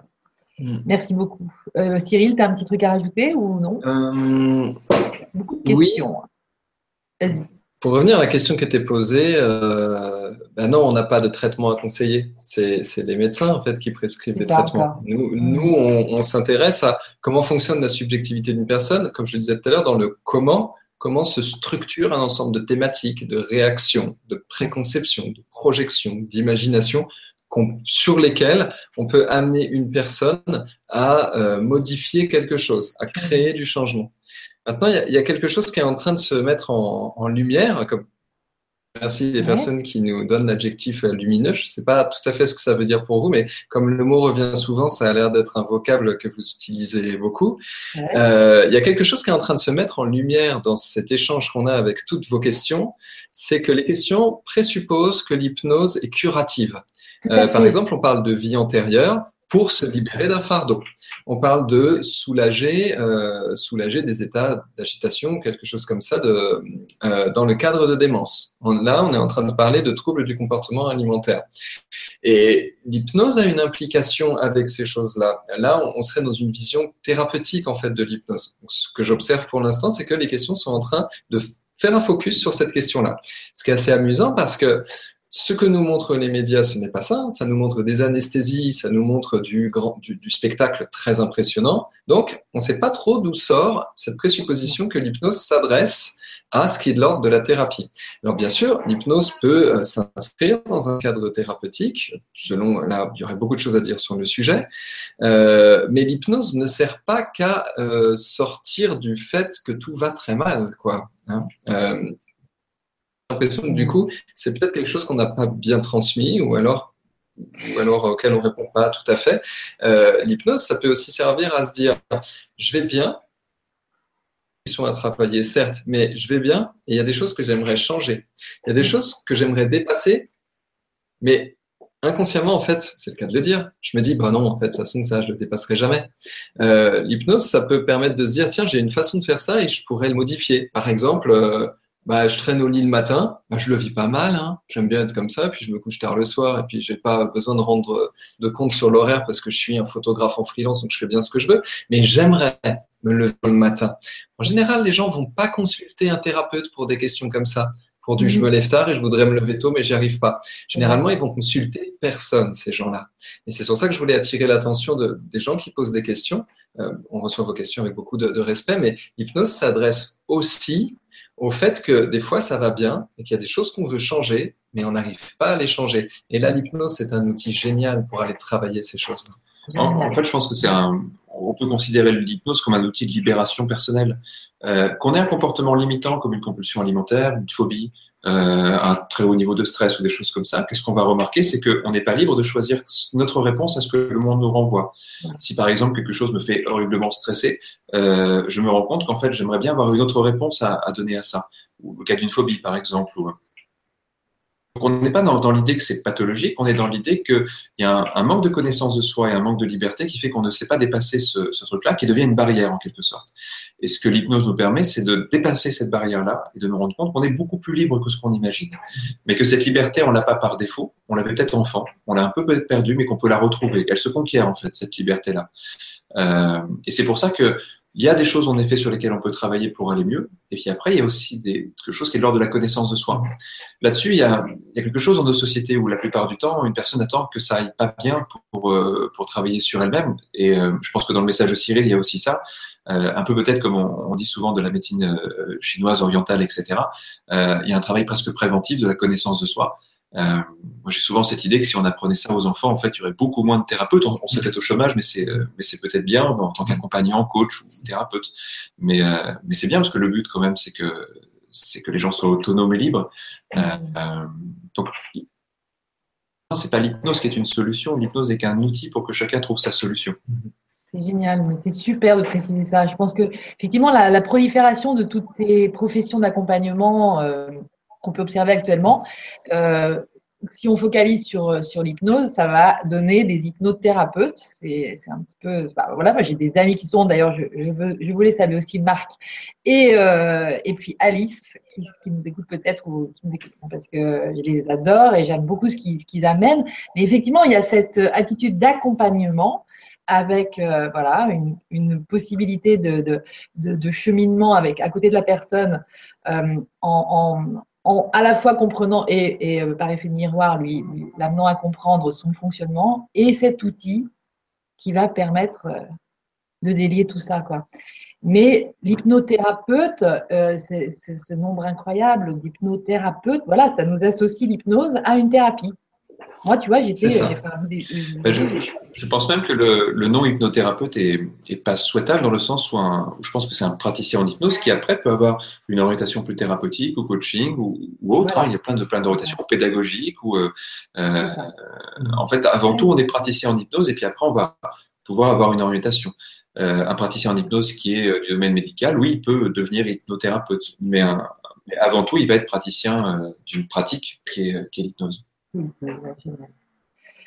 Merci pour tout ça. On continue. Il y a pas mal, il y a beaucoup de questions. Je vois qu'il y a une deuxième page que j'ai pas encore euh, alors, euh, alors donc euh, ML Al, Marie-Laurence en fait, tout simplement. Bonsoir à tous. J'ai fait cinq ans d'hypnose avec un addictologue et j'en ai tiré beaucoup de bienfaits. J'ai réglé pas mal de choses par rapport à mes parents, certains blocages avec l'homme que j'aime, ma, ma, santé, et depuis, je n'ai plus, je n'ai plus non plus de phobie, vertige en hauteur par exemple. Bref, des résultats étonnants. Est-ce qu'on peut encore aller plus loin?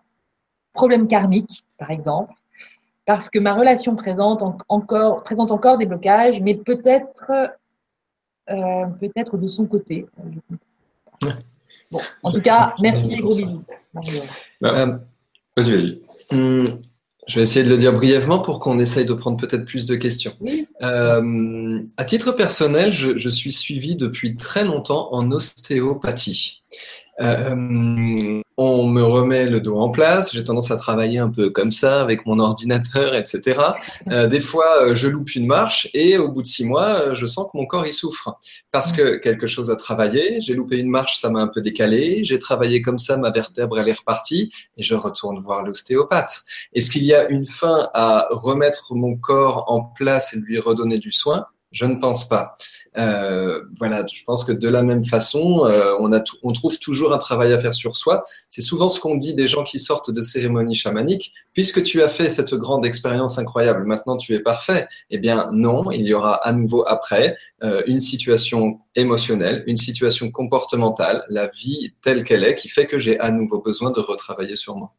Ouais, je pense que, comme tu dis, le travail personnel en soi, c'est infini. Après, pour, apporter quelque chose à, ce que tu dis, on peut ensuite euh, aider une personne, par exemple, à, changer sa posture. Si on prend le cas de, l'ostéopathe, on peut travailler sur la conscience de soi et tout ça. Euh, puis je pense que même quelqu'un qui dit je, vais bien, l'exploration personnelle, elle n'est pas terminée. Maintenant, peut-être qu'il y a des outils comme l'auto-hypnose qui permettent, euh, déjà qui sont parfois un peu plus économiques parce que tout le monde n'a pas les moyens d'aller faire une séance par semaine chez, un kiné, un ostéo ou un hypno. Je pense qu'au début, sur les gros morceaux, c'est bien d'être accompagné parce que ça va quand même mieux avec quelqu'un qui va nous poser les bonnes questions, qui va nous donner au bon endroit. Mais une fois qu'on a euh, peut-être éliminé les grosses choses qui nous, qui nous pénalisent, euh, le travail personnel, l'aventure personnelle de découverte de soi avec l'auto-hypnose, elle peut être infinie. Moi, je fais l'auto-hypnose depuis que je suis tout petit et, j'en refais encore euh, tous les jours. C'est une hygiène personnelle. Euh, c'est un peu comme moi j'ai l'impression de prendre, je prends une douche le matin pour euh, pour, pour me nettoyer. Ben je, je me fais mon auto-hypnose le matin ou le soir pour pour travailler avec avec mon esprit. Euh, et même si je me sens plutôt épanoui, heureux et, bien à l'intérieur, euh, le chemin il est encore plus passionnant. Je trouve c'est là que ça commence quelque part. C'est euh, c'est là qu'on peut tester encore plus de choses, c'est là qu'on peut euh, jouer à découvrir de nouvelles facettes de soi. Enfin, c'est passionnant en fait. il me semble que ce monde intérieur il est infini. Ah, on se sent passionné et, nous aussi on est passionné, mais c'est génial. Ouais. C'est vrai qu'il y a une belle une belle énergie ce soir. Alors étoile 1709. Waouh Bonsoir à toutes les belles énergies. Tiens, c'est marrant parce que je l'ai même pas lu. Ici ce soir, est-ce que l'on peut s'hypnotiser soi-même avec une technique? Alors ça, c'était des questions qui avaient été posées au préalable. Hein, encore, je suis encore aux questions euh, anticipées. Donc bien précises. Est-ce dangereux? Et surtout, est-ce bien de le faire seul? Très marrant que ce soit juste après ce que tu nous as dit. Est-ce qu'avec euh, une hypnose, on arrive à faire parler son moi profond et ainsi guérir nos blessures émotionnelles? Moi, j'ai essayé une fois l'hypnose et ça n'a pas fonctionné. Est-ce qu'il y a une explication à cela? Est-ce dû à la peur, le manque de lâcher prise ou un manque de confiance? Et si oui, comment médier à cela? Car j'aimerais refaire une tentative étant dans une quête de connaissance de qui je suis. Pardon. Voilà. Bon, sur les premières parties de la question, on y a pas mal répondu déjà. Euh, sur la question, euh, j'ai fait une, une séance d'hypnose, ça n'a pas fonctionné. Je ne sais pas ce que ça veut dire ne pas fonctionner. Alors, il y a plusieurs choses hein, dans, dans, ça. Déjà, l'hypnose c'est un état naturel, donc tout le monde peut, peut y accéder. Hein. C'est vraiment un état qui est très simple et euh, euh, il faut pas s'en faire une image caricaturale de perte totale de conscience ou des choses comme ça. C'est un, un, outil d'expansion, on pourrait dire, euh, mais tout le monde peut y accéder. C'est plutôt plutôt assez simple. Après, parfois, euh, il faut pas non plus aller voir un praticien d'hypnose en se disant je vais faire euh, une séance. Ça n'a pas beaucoup d'intérêt. Euh, ça serait comme aller prendre un cours de guitare. Ça n'aurait pas beaucoup d'intérêt. Mmh. Alors l'hypnose reste un accompagnement assez euh, assez bref. Euh, on s'engage pas pour des années, mais euh, il faut pas imaginer que tout est un parfois, il y, a, sur Internet des sites qui disent euh, arrêt du tabac en une séance ou des choses comme ça. Alors les gens s'imaginent que on va faire une séance et que tout sera réglé.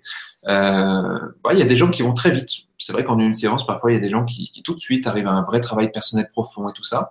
Il y en a parfois qui sont déjà au début dans des peurs, dans des, dans des appréhensions, la peur de, de lâcher prise ou des choses comme ça. Et, le praticien va être un peu pédagogue avec eux, va les aider à dépasser ça. Euh, parfois, on passe une première séance simplement à, à montrer à quelqu'un comment changer son état de conscience, à, à lui faire deux, trois fois pour qu'il sente les choses, pour qu'il se rassure, euh, à parler pour savoir vers quoi on va aller, à hiérarchiser les objectifs. Euh, donc c'est quand même un, un, travail personnel et un accompagnement. Donc pour assurer cette personne-là, euh, étoile 1709, c'est ça.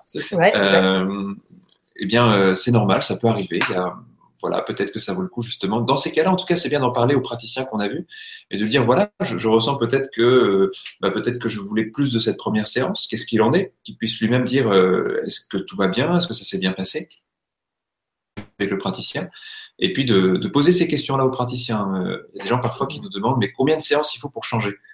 Non, on sait pas. Ça, ça dépend de, de, de plein de paramètres qu'on ne peut que découvrir en connaissant quelqu'un. Mais comme je le disais, c'est assez bref, c'est-à-dire que euh, normalement, en deux trois séances, on, on, sent que ça bouge, on sent que ça évolue. Alors, ça dépend de, des problématiques pour lesquelles on est venu euh, voir un praticien. C'est un truc assez léger, assez petit, ça peut aller très très vite. Si euh, on parlait tout à l'heure, par exemple, de troubles alimentaires assez sévères, euh, bon, bah, ça peut arriver en une séance que tout se règle, mais la plupart du temps, c'est quand même un, un travail sur euh, quelques semaines, quelques mois pour aider la personne à travailler sur tout ce qui est autour de ça aussi. Ouais. Euh, un changement, il doit être général pour qu'il soit stable après, pour qu'il soit profond après. Euh, on doit prendre en compte l'ensemble le, de, de, ce qui fonctionne pour la personne. Donc voilà, ça, ça, ça peut arriver qu'à la première séance, euh, on reste dans quelque chose qui est un peu superficiel. Ça, ça fait partie d'un chemin en tout cas. D'accord. Euh, deux points par rapport à la question. Étoile 1709. Euh, vous, vous demandez est-ce que c'est dangereux. Euh, Alors c'est mon moment euh, citation de la soirée, hein, comme, ah, que, comme j'ai étudié la philosophie, je vais citer je, je, vais citer euh, du coup le film Spider-Man. Euh, un grand pouvoir nécessite une grande responsabilité. Euh, et l'hypnose peut être un, grand pouvoir sur soi-même, à vrai dire, c'est vrai. Donc, euh, du danger, je ne sais pas. Peut-être de la prudence et réfléchir avec quelle, avec quelle intention on utilise des outils comme ça. Euh, ça peut être un bon garde-fou, on pourrait dire entre guillemets.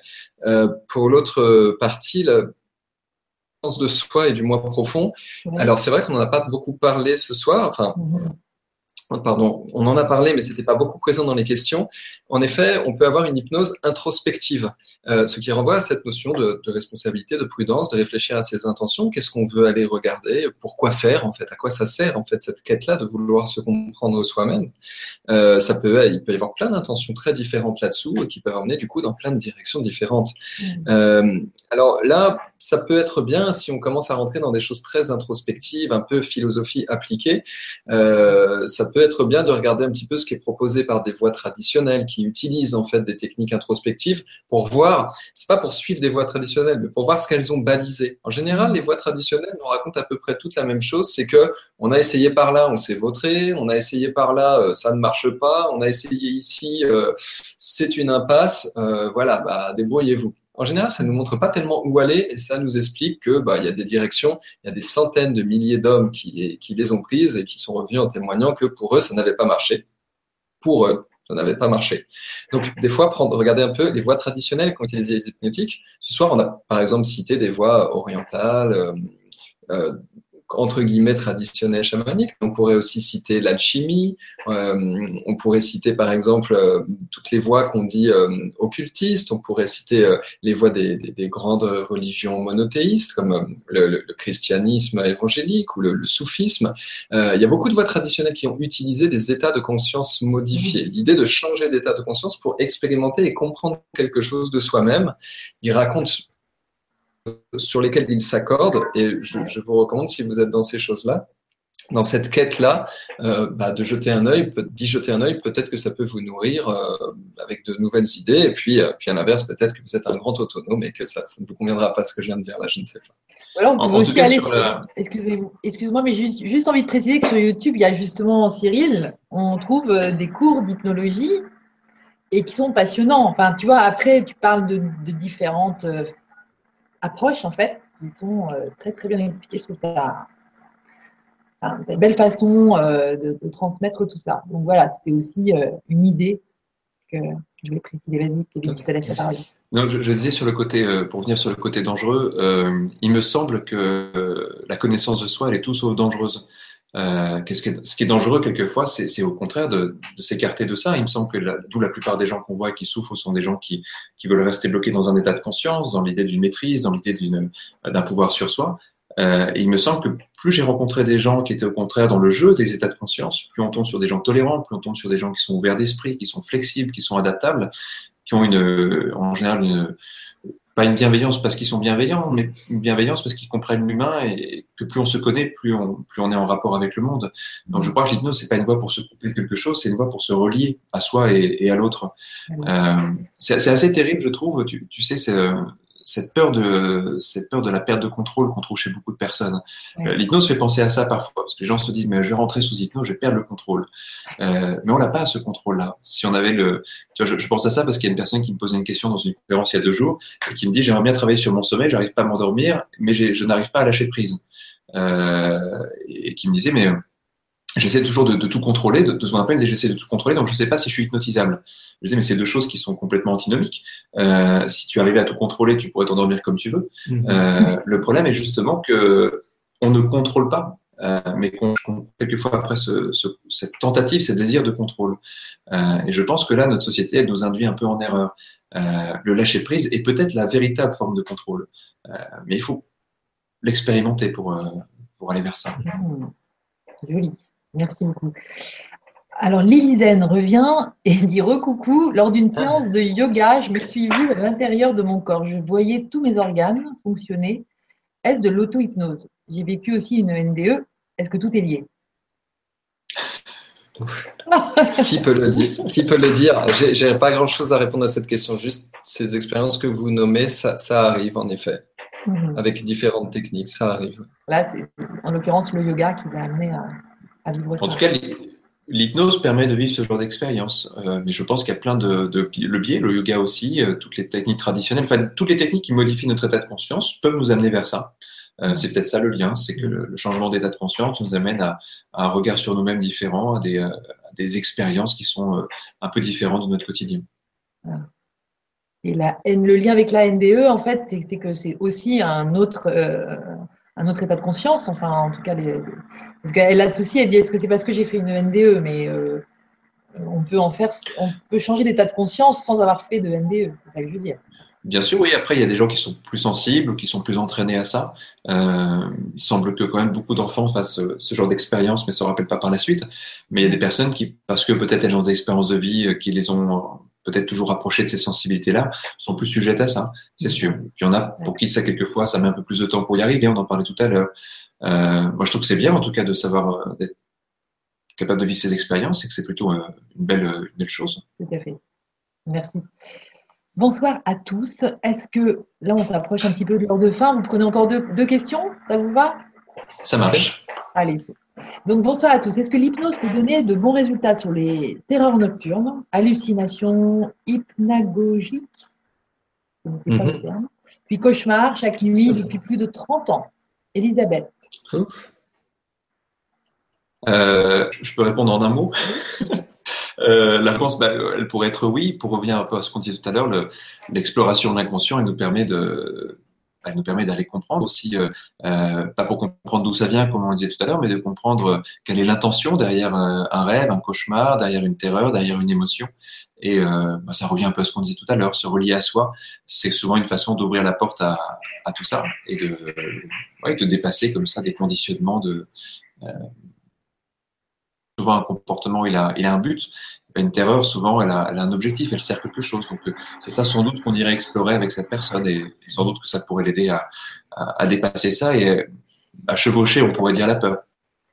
où elle mène. Merci. On a un, collaborateur euh, neuroscientifique qui s'appelle Thierry Galopin, euh, qui est spécialiste du sommeil et qui est formé aussi en hypnose et en PNL. Et euh, vous pouvez le, contacter. Vous pouvez contacter Thierry. Je, ne sais pas s'il a le temps de faire des séances, mais il a nécessairement tout un réseau de praticiens spécialisés sur les pathologies du sommeil. Il donne des cours sur les pathologies du sommeil. ce qui est décrit là en est une, donc c'est sûrement une bonne ressource pour aller trouver des solutions à cette thématique. Merci beaucoup. Euh, justement, les cours que vous donnez, c'est sur place. Est-ce que vous donnez aussi des cours par Internet, à distance en tout cas? Euh, alors c'est vrai qu'à l'école, euh, pour former les praticiens, ce sont des cours qui sont, qui sont sur place, ce sont des formations professionnelles. Et l'hypnose, c'est vraiment quelque chose qui se pratique. Donc, ça serait pour moi impossible de donner un, un cours en ligne sur l'hypnose. Euh, maintenant, on fait beaucoup de choses sur Internet. Il y a, Cyril donne régulièrement les cours d'hypnologie qu'on capte et, qu'on retransmet sur notre chaîne YouTube. Ce sont des cours théoriques. Moi, je donne régulièrement ce qu'on appelle des cabinets publics. Tu l'évoquais au tout début. Ce sont des, des démonstrations d'hypnose euh, euh, en public avec des personnes qui viennent pour une demande et puis on va travailler avec. Et tout ça, on le met sur Internet. On a mis aussi pas mal de ressources sur des décryptages de séances, des choses comme ça. Euh, ce n'est pas un cours d'hypnose. Je pense vraiment que ça va beaucoup plus loin un cours d'hypnose, mais c'est déjà beaucoup de ressources qu'on a mis sur Internet sur ces sujets-là. Euh, par contre, euh, bah, Cyril notamment en train de travailler sur ce projet-là. Il y a un, il y a un cours de neurosciences qu'on est en train de monter en ce moment, euh, qui pour le coup, parce que c'est un cours théorique, sera donné en ligne euh, avec des webinars qui permettront aux gens de d'échanger, mais surtout des vidéos. On a filmé bah, près de 25 intervenants mm-hmm. voilà, passionnants dans ce domaine-là. Et ce sera le, le, premier cours de neurosciences euh, pour les gens qui sont dans le domaine de, l'accompagnement, pas seulement hypnose. Euh, on l'a voulu euh, très large et c'est un cours qui va être très, complet qu'on va lancer bientôt. je, donne des cours qui sont en vidéo. Cette année, j'ai donné deux modules de 7 à 8 cours à peu près. Le premier sur ce qu'on appelle les psychodynamiques comparées. Rassurez-vous, sous ces mots qui peuvent être un peu compliqués, c'est un peu embêtant. Psychodynamique, c'est le fait que l'esprit est en mouvement. Et on les compare parce qu'il y a plein de gens qui ont plein de points de vue sur ce sujet-là. Gens, euh, des, grands penseurs en fait. Mmh. L'idée c'est un peu, bah, qu'est-ce que c'est moi? Qu'est-ce que c'est l'inconscient? Et des différentes parties de mon inconscient et, l'inconscient freudien dont on dit qu'il y a ces trucs refoulés, mais et toutes ces expériences très célestes et lumineuses qu'on peut faire. Et comment ça marche toutes ces choses-là? Est-ce que c'est la même chose? Est-ce que c'est différent? Donc j'ai donné un cours sur ce sujet que j'ai essayé de rendre accessible au grand public. Euh, et j'ai donné un autre module de cours sur euh, ce qu'on appelle l'imagination active, donc les techniques qui utilisent l'imagination qu'on peut retrouver par exemple dans euh, eh bien, euh, le voyage chamanique, par exemple, ou les visualisations tantriques, ou celles de la sophrologie, les, voyages qu'on fait dans l'hypnose. Euh, j'ai donné un cours sur comment ça marche depuis plusieurs points de vue, ces choses-là, pas depuis mon point de vue, hein, mais depuis plusieurs auteurs. Et ce cours-là sur l'imagination active, on l'a orienté sur la pratique, sur la technique, donc pour donner des, protocoles, des techniques que les gens peuvent expérimenter en binôme. Donc, par exemple, pour ceux qui, qui s'intéressent aux Near Death Experiences, eh bien, euh, je, je, c'est mon point de vue, hein, ce que je vais dire, ça n'engage que moi, mais ce sont des, sans mourir, ce qui peut être quand même plutôt pratique. Hein. Elles ne sont pas réservées qu'aux personnes qui sont dans un état de, coma et de, de mort cérébrale. Euh, donc voilà, ça, ça, fait partie aussi de domaines d'imagination qui sont peu soupçonnés parce que nous n'avons plus la tradition pour nous transmettre ces techniques-là. Donc si vous êtes intéressé à ce type de choses qui sont autour de l'hypnose, vous pouvez jeter un œil à mes cours. Ah, oui, euh, bon, alors j'étais en train de lire un petit peu toutes les questions qui restent parce qu'il va y avoir des, déçus. J'espère de. Enfin, c'est clair que je vais pouvoir tout poser. Peut-être vous pourrez aller y jeter un petit coup d'œil et puis répondre euh, directement sur le forum, euh, Cyril ou Kevin, si vous avez deux minutes. Je vais vous poser la dernière qui vient comme ça dans l'ordre. Celle de Sylvia qui dit bonjour à vous et déjà merci pour ce sujet passionnant. Récemment, j'ai eu l'occasion de faire une longue séance d'hypnose afin de revivre certains de mes, certaines de mes vies antérieures pour aller débloquer certaines choses. L'expérience fut bénéfique, mais durant toute la séance, mon mental, entre parenthèses, ego, trois points d'interrogation, n'arrêtait pas de me dire que tout ça était de l'imaginaire et à cause de ça, je n'ai pas pu vivre l'expérience totalement. Toujours un doute qui persiste. Comment peut-on faire pour mettre notre mental de côté pendant une séance d'hypnose? Un grand merci. Mourir. Euh, non, je pense que le mental, il fait partie de, nous. Il ne s'agit pas de, vouloir le, couper. Après, comme je disais tout à l'heure, une première expérience, c'est normal d'avoir du mental et de voilà, que ces personnes se rassurent aussi.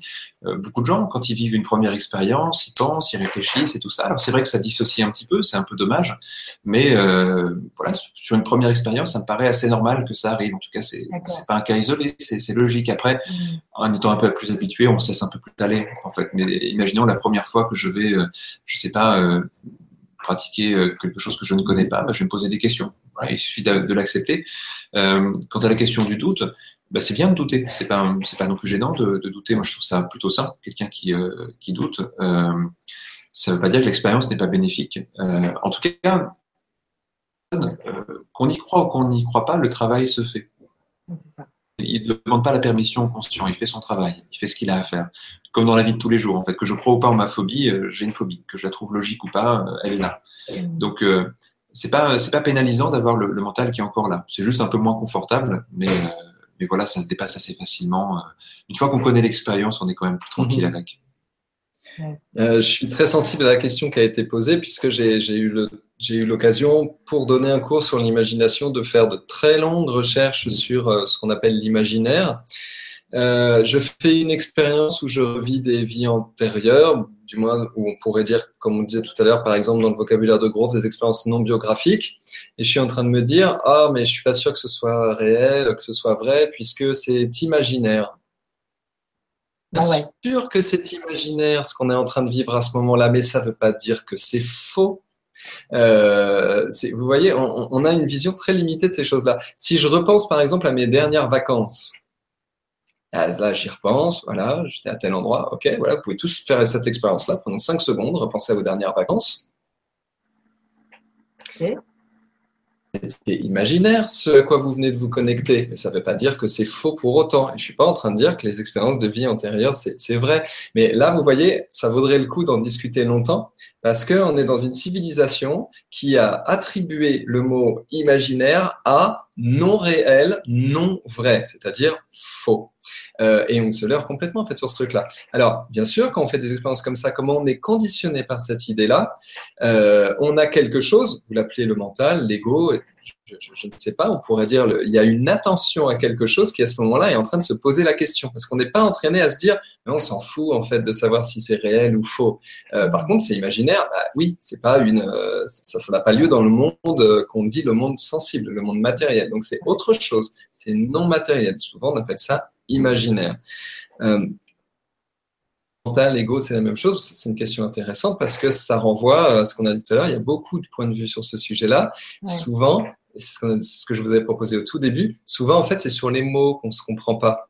Souvent, à l'intérieur de soi, on sait bien si euh, mental ou ego, dans ma définition des mots, est-ce que c'est la même chose ou pas bah, À l'intérieur de moi, je sais très bien, faites ça.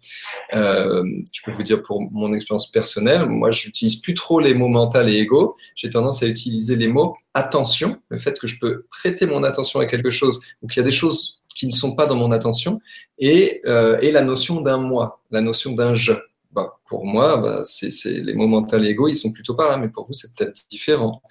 Euh, enfin, il y, a quelque chose qui est souvent mal compris avec l'hypnose. L'hypnose fait la même expérience que du rêve, euh, c'est-à-dire fusion totale avec une expérience subjective, comme dans le rêve, à laquelle on croit. Ça peut arriver, ça peut aussi être autrement. Il y a un, un point que j'ai beaucoup développé ces derniers temps, qui est l'idée de dédoublement d'état de conscience. Il y a beaucoup d'expériences d'hypnose qu'on peut faire aussi, où on se dit simultanément, je suis complètement barré dans une histoire, euh, je suis dans un futur potentiel euh, ou dans une histoire de petite enfance que je connais bien, etc. Mais simultanément, je sais que je suis là dans une séance d'hypnose devant quelqu'un que je connais pas, que je suis en train de lui déblatérer tout ça avec une voix un peu bizarre. Et quand on arrive à rentrer en amitié avec le fait qu'il y a ces deux expériences en même temps, eh bien, on commence à apprivoiser une façon de rentrer dans l'hypnose sur laquelle on, est plus souple. Et en fait, ce mode-là, c'est ce qu'on fait quand on pense à un souvenir. Je pense à un souvenir, je te le raconte, je le vis tellement pendant que je te le raconte que j'ai des émotions du souvenir. Pourtant, je sais que je suis là devant toi. Je suis dans deux états de conscience simultanés. Donc, moi, ce que je vous recommande, enfin, si vous m'avez pas demandé vraiment mon, avis, mais je, me permets, c'est, euh, comme le dit notre ami Fabrice Midal, euh, si vous pouvez, en tout cas, foutez-vous la paix avec ce truc-là. C'est pas important que ce soit vrai, que ce soit faux, imaginé, etc. Ça peut l'être pour vous, hein, j'invalide pas ça, mais ce qui peut être plus intéressant, c'est de se dire, il y a une expérience et elle se présente. Et à partir de là, trois petits points de l'autre côté du miroir. En fait, euh, c'est vrai que j'ai l'impression que quelquefois, je cette question m'y fait penser, et, je crois que c'est assez général, le mental se piège lui-même à vouloir s'éteindre. Euh, c'est une grande illusion qu'on peut se donner. Le, mental est toujours là, même si on, on semble l'avoir éteint. Euh, c'est pas parce que je ferme les yeux qu'il n'y a plus de lumière, en fait, en quelque sorte. Euh, et c'est vrai qu'il y, a cette quête qui nous est donnée parfois, de, et c'est pour ça que tu cites Fabrice Midal, qui je trouve un, un personnage assez, euh, assez génial en plus à, à découvrir pour ceux qui ne connaissent pas, euh, qui enseigne la méditation depuis très longtemps et, qui dit finalement une des, des meilleures façons d'amener les gens à accéder à la méditation, c'est de leur dire foutez-vous la paix. Euh, ne cherchez pas à ne pas penser, ne cherchez pas à penser, en fait, foutez-vous la paix. Euh, l'expression est assez juste, je trouve, mmh. même si elle paraît un peu abrupte comme ça. Euh, parce que très souvent, finalement, c'est ce qu'on apprend aux gens sous hypnose aussi, c'est à se laisser en paix. Euh, la paix, ça veut pas dire euh, abandonner, hein, ça veut pas dire ne rien faire, ça veut dire, au contraire même, je pense, c'est être vraiment hyper présent à soi et accueillant avec soi. quelle que soit l'expérience dans une séance d'hypnose, elle va être dictée par notre inconscient voulait euh, s'amuser un petit peu, je pourrais me dire que même là, mon mental, il peut douter de cette réalité dans laquelle je suis. Euh, je peux pas être sûr à 100% que je suis pas en train de, de dormir ou que, que, cette vie existe vraiment. Euh, mais à un moment donné, si je me pose trop la question, ça devient pas très très intéressant. Euh, pas tout de suite en tout cas, parce que pour échanger, il vaut mieux que, que je croie en, cette réalité au moins pendant, pendant quelques minutes encore. Mais quand je vais m'endormir ce soir, mon, mon ego, il va disparaître. Mm. Euh, c'est une petite mort et, et, ça me va très très bien. Et puis demain, je vais me réveiller, j'aurai l'impression d'une continuité alors que c'est faux. Enfin, ça, ce sont des, euh, des catégories mentales. Euh, en tout cas, notion du vrai ou du faux, du pourquoi ou du comment. Euh, je pense que c'est le, voilà, le serpent qui se mord un peu la queue parfois. Hmm. Merci beaucoup, c'est passionnant. On reste encore une heure à vous écouter deux, trois. Euh, bravo aussi hein, à Kevin pour ces, cette mise en danger, je trouve euh, que parce que pour moi, quand même, justement, quand tu fais tes cabinets publics, c'est avec des gens qui souvent sont à leur première, euh, j'imagine, séance ah de et du coup, là, on sent bien qu'il y a ce mental euh, bah, qui est très présent. Peut-être euh, bah, justement cette souplesse dont tu parles, Cyril, n'est pas encore arrivée. Et, bravo parce que justement, tu as, cette euh, douceur aussi qui va les, rassurer et qui fait qu'ils osent venir aussi. Et c'est un spectacle. Donc, regardez, regardez ça sur YouTube si vous pouvez, même sur la. Si on va sur, sur le site de l'Arche, on peut accéder à la totalité de, des séances de cabinet public. Et c'est oui, c'est enregistré à chaque fois, donc euh, on en met des extraits pas sur Internet, et sinon ça, ça se passe à Paris, mais pas seulement. je fais une trentaine de cabinets publics par an. Pour expliquer le principe, hein, je, je, parle un peu d'hypnose, et puis je dis voilà qui a envie d'expérimenter, les gens viennent spontanément. Je fais trois, quatre séances d'hypnose sur euh, en une heure et demie, des petites séances, mais sur des vraies thématiques. Quelqu'un qui va voir bah, les thématiques dont on a parlé tout à l'heure reviennent assez souvent, les phobies, les stress, etc. Et euh, j'essaie de montrer aux gens comment ça marche et comment on aide quelqu'un à travailler sur lui-même. Et puis voilà, parfois les, gens ressortent avec un, une vraie transformation euh, immédiate. Euh, parfois c'est qu'un petit bout du travail, mais ça permet de démystifier, ça permet de montrer que c'est plutôt doux, que c'est plutôt simple. Euh, puis les gens témoignent un peu de ce qu'ils ont vécu, donc évidemment on peut rester spectateur, hein, il n'y a aucune obligation à, venir en démonstration. la plupart des gens ne, font que, regarder, mais il y a une belle ambiance et, puis on découvre avec les gens, c'est très improvisé. Ceux qui veulent découvrir, il y en a un peu partout en France et, et régulièrement tous les 15 jours à Paris. Pour les enfants hyperactifs ou autres et tout ça, l'hypnose euh, en, parallèle d'un accompagnement, ça peut être, euh, ça pose quand même. Parce que, ouais. Bien sûr, on est encore sur l'idée de connaissance de soi. Après, euh, moi, je me méfie toujours d'étiquette hyperactive parce que peut-être pour l'avoir été beaucoup. Euh, tu sais, il y a, je sais plus comment s'appelle ce psychologue qui disait le, on parle mais pour euh, quelqu'un qui est dans un, dans un arrondissement, euh, dans le 16e arrondissement de Paris, on va parler d'enfants euh, à haut potentiel. Peut-être que c'est un peu la même chose. Et, euh, je moi, je pense à 100%. Le, le, problème, c'est que parfois, on, on voudrait calmer les enfants, alors qu'en fait, il y a juste à les aider à, à, à apprendre à se connaître. Euh, et une fois qu'un enfant, par exemple, se connecte à ce qu'il est vraiment, son activité, elle est canalisée dans une direction. Mais si on l'oblige à rester euh, assis à l'école dans notre société qui, qui, demande beaucoup de choses différentes, peut-être que ça lui donne furieusement envie d'autre chose. Donc, euh, euh, l'hypnose ne vient pas forcément euh, accéder à la demande des parents. En tout cas, c'est ça que je veux dire dans ces cas-là. Elle vient accéder à la demande de l'enfant et, et, là, elle peut être libératrice, oui. En tout cas, si, si un parent vient de me dire, est-ce que vous pouvez faire en sorte que mon enfant soit sage et calme tout le temps je, je, dirais que non. Mais si, si me est-ce qu'on peut aider mon enfant à, se trouver lui-même et peut-être que ça l'aidera à canaliser son énergie, oui, là, on peut faire des choses magnifiques. Magnifique, c'est le mot qui va rester, j'ai envie de dire. si vous voulez avoir un petit mot de conclusion tous les deux ou de au revoir. Mais... Merci pour ton invitation. C'est un plaisir de, t'avoir rencontré euh, dans, ah dans, un, dans un séminaire qui nous parlait de non-sens. Exactement, euh, c'est incroyable. Donc euh, voilà, on, avait, avait voulu nommer cette soirée de, de l'autre côté du miroir. J'espère qu'on a, qu'on a pu contribuer à ce que certaines personnes y passent, découvrent des choses nouvelles, se, et des points de vue nouveaux, se posent des questions nouvelles. Voilà, J'espère que ça vous a plu et je, te remercie beaucoup pour ton invitation, Lydie. Merci, Cyril. Et euh, bah oui, merci à vous tous. Euh, merci, Lydie, de nous avoir, euh, nous avoir invités. C'est toujours un plaisir en plus d'échanger sur ces sujets-là. J'imagine qu'il y a plein d'autres questions et, et, en effet, on pourra avoir l'occasion peut-être de, répondre à, certaines, à, d'autres moments. En tout cas, il y a beaucoup de choses à dire sur l'hypnose, mais si ça peut déjà intéresser les personnes, les rendre curieuses de cette méthode-là, euh, bah, c'est déjà réussi. Et donc, un grand, grand merci pour cette opportunité. Merci à vous. Je suis vraiment super honorée de vous avoir eu ce soir. Et puis, c'est très constructif ce qui s'est dit. Il y a eu plein de choses, plein de données. C'est, ça va être un beau document, cette, cette Vibra conférence. Alors, merci. Je vous embrasse. Il y a déjà deux, il y a un Marc, alors je ne sais pas si c'est le Marc que je connais, mais en tout cas, qui vous, qui vous dit de lui réserver deux places pour, pour le congrès. Donc, on vous invite tous aussi. Et, enfin, moi, j'y serai aussi et à nous retrouver là-bas parce que ça va être un joli moment aussi d'échange cette soirée et tout ça. Enfin, en tout cas, Bonne soirée à tous. Avec ça, on va bien dormir.